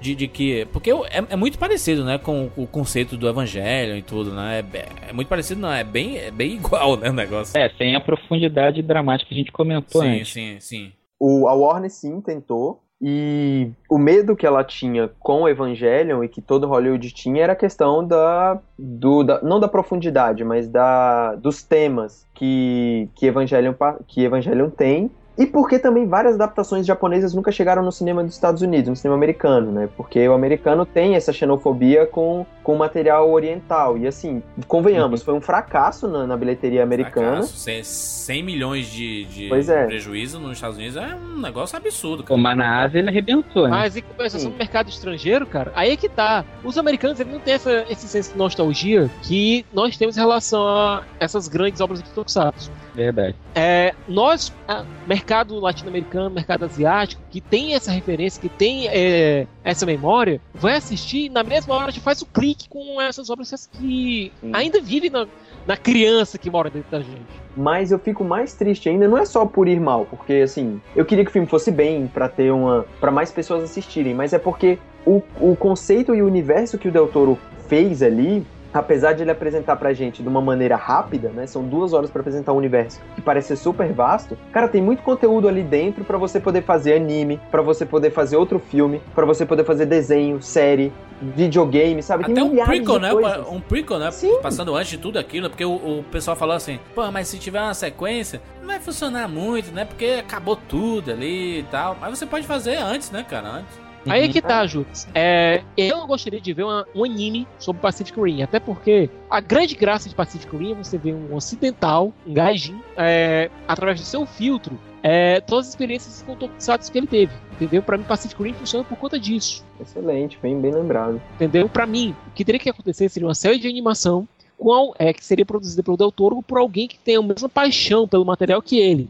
Pra mim, pra mim, se eu fosse lá o chefão da Warner, lá o Japa lá que tá em comando da Warner, chegaria pro meu departamento de animação e contrataria, contrataria um cara. Um cara só. Gendy Tartakovsky, mesmo de Laboratório, Laboratório de Dex e as Meninas Superpoderosas. Que é um Boa. cara que tem o mesmo background do Del Toro em relação a essa paixão pelo material é, oriental. Mas que também tem um pé aqui no mundo ocidental. Aham. Entendeu? Pra mim Entendi. é um cara que seria perfeito pra uma série animada no melhor estilo Clone Wars. Sabe, episódiozinhos de 15 minutos no máximo, é, sendo exibido no Cartoon Network, entendeu? Mostrando esse mundo do, do Pacific Rim no passado, mostrando toda essa guerra. Pô, tem 20 anos de guerra pra mostrar. Tem muito material bacana pra fazer. E quem for atrás do Clone Wars que o Tartakovsky fez, que aliás dá de mil a zero, tanto na série em computação gráfica quanto é, nos três filmes que o George Lucas dirigiu de prequel, vai ver que é o cara certo pra esse trabalho, cara. Eu, É. se eu fosse o cara, se eu fosse o cara na Warner, chamaria o Tartakovsky pra trabalhar nisso.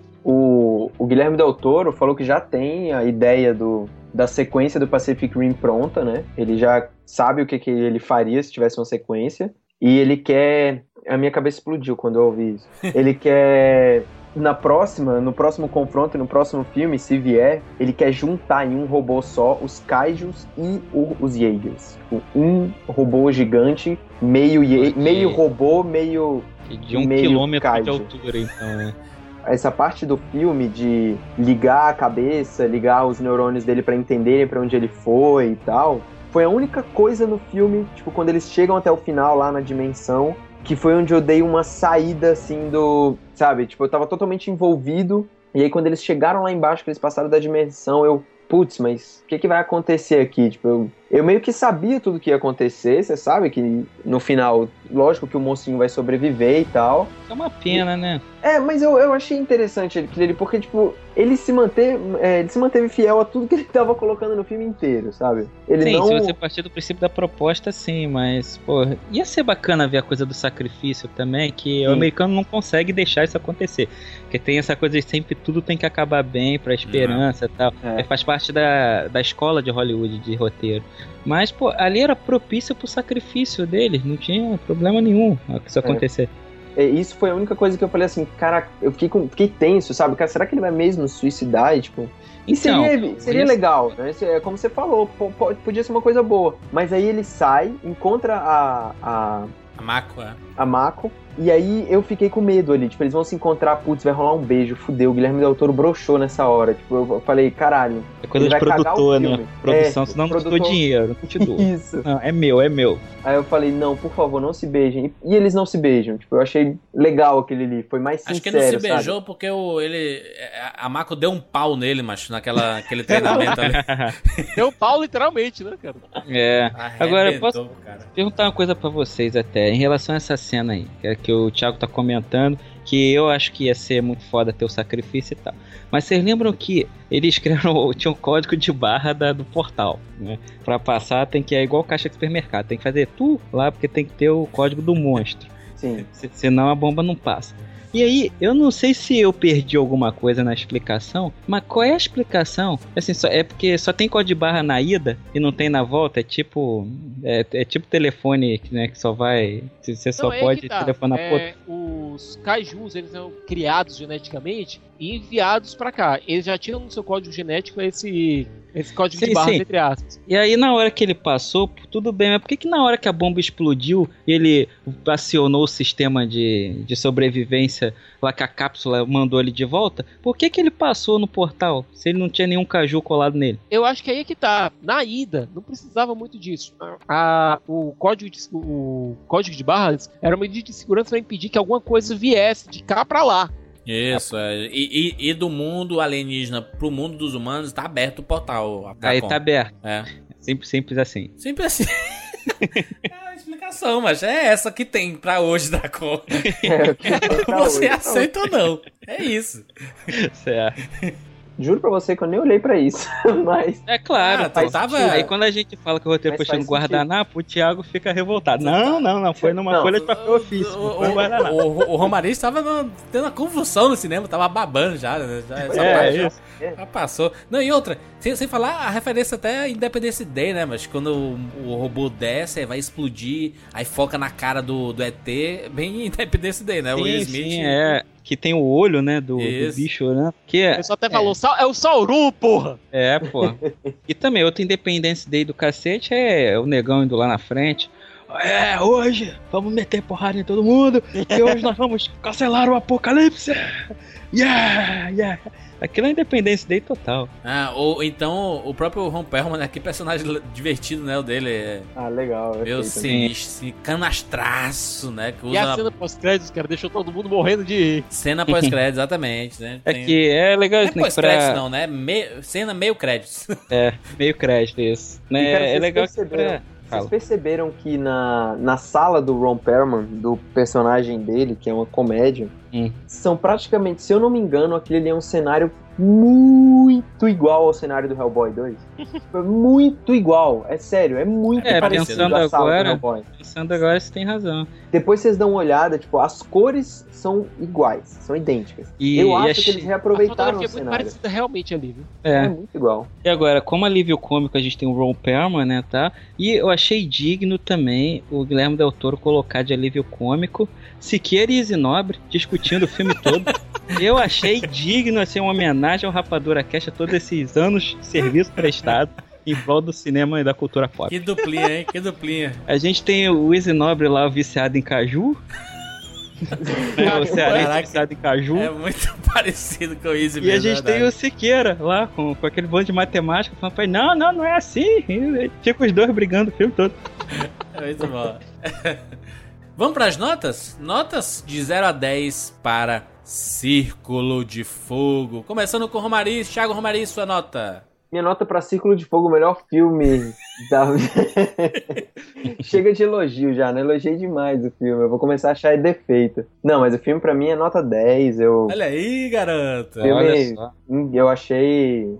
é, o filme me surpreendeu. Eu já esperava muito, o filme me surpreendeu. E eu acho que é um filme que assim, eu vou mostrar pros, pros meus filhos que provavelmente não vão gostar de ver Tokusatsu, por, porque talvez seja muito, seja muito retrô pra eles, mas é um filme que eu acho que engloba vários conceitos e várias referências que pode mostrar muita coisa boa que a Nerdice já ensinou pra gente, sabe? Cultura pop, tanto na década de 70, 80, 90 e, tipo, eu agradeço do fundo do coração do Guilherme Del Toro ter feito um filme desse e ter retornado um pouco dessa alegria do filme do cinema pipoca, propaganda, um pouco de década de 80. É, eu acho um filme indispensável pra você ir assistir. Muito bem. Rafael Dracon, sua nota para Então, filme, filme a gente já comentou sobre toda, né, toda a coisa incrível que ele trouxe pra gente, a nostalgia que ele trouxe.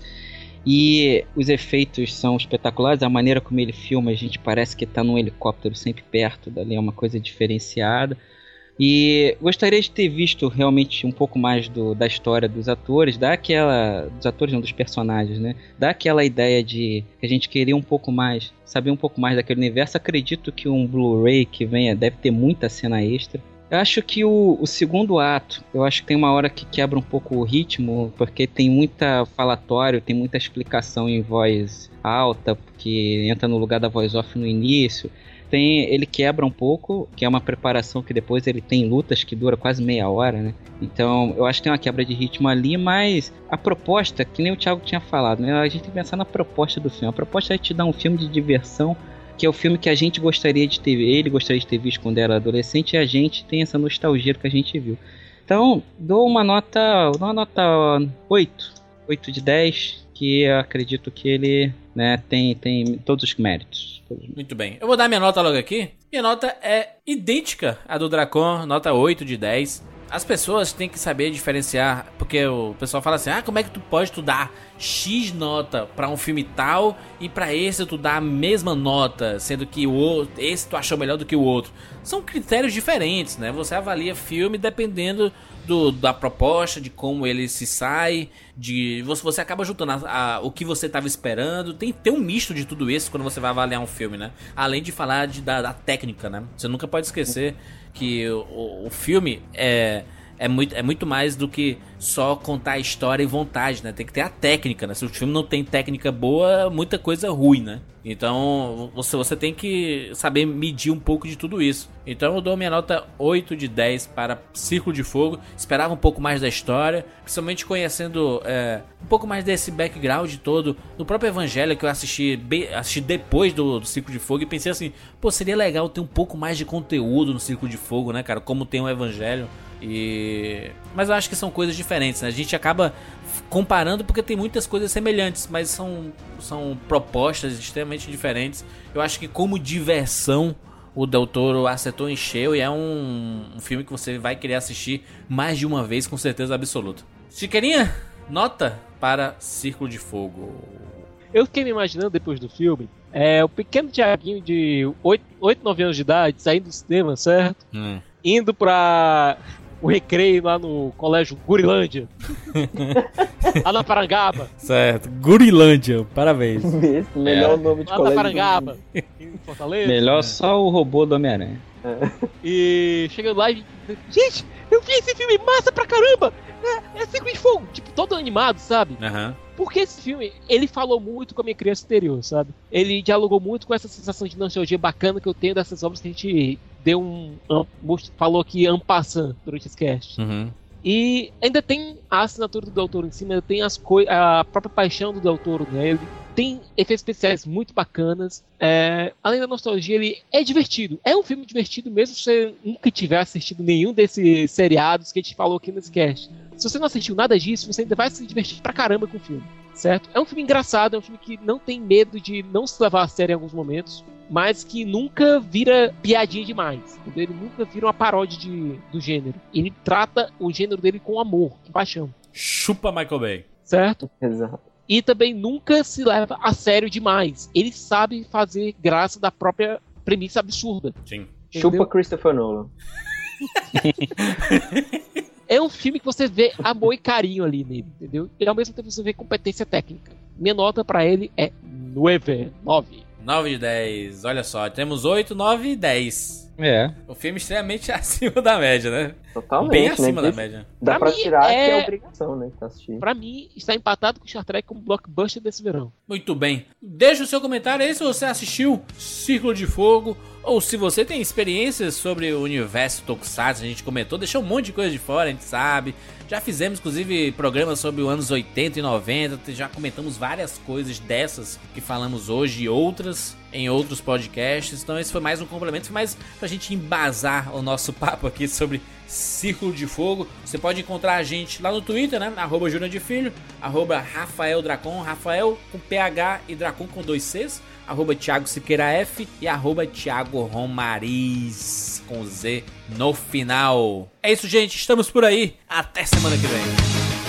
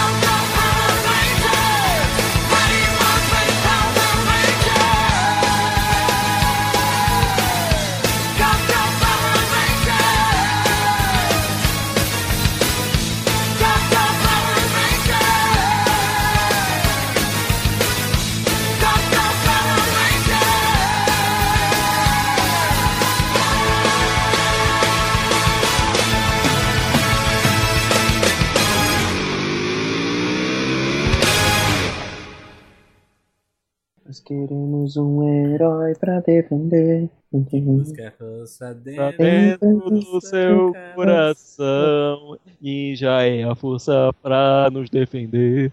Acreditamos numa era em que o poder do amor vai sempre existir. Ninja é a força pra nos defender. Ninja é emoção que luta pela vida. É demais, é uma poesia, né, mano? Acredita que o bem vai dominar. Jiraya, e dum. no momento Jiraya é a nossa proteção. Porra, esse é um clássico. Olha aí, mano. É uma poesia linda. Assim é o ninja. Jiraya. É um clássico. é. Dum,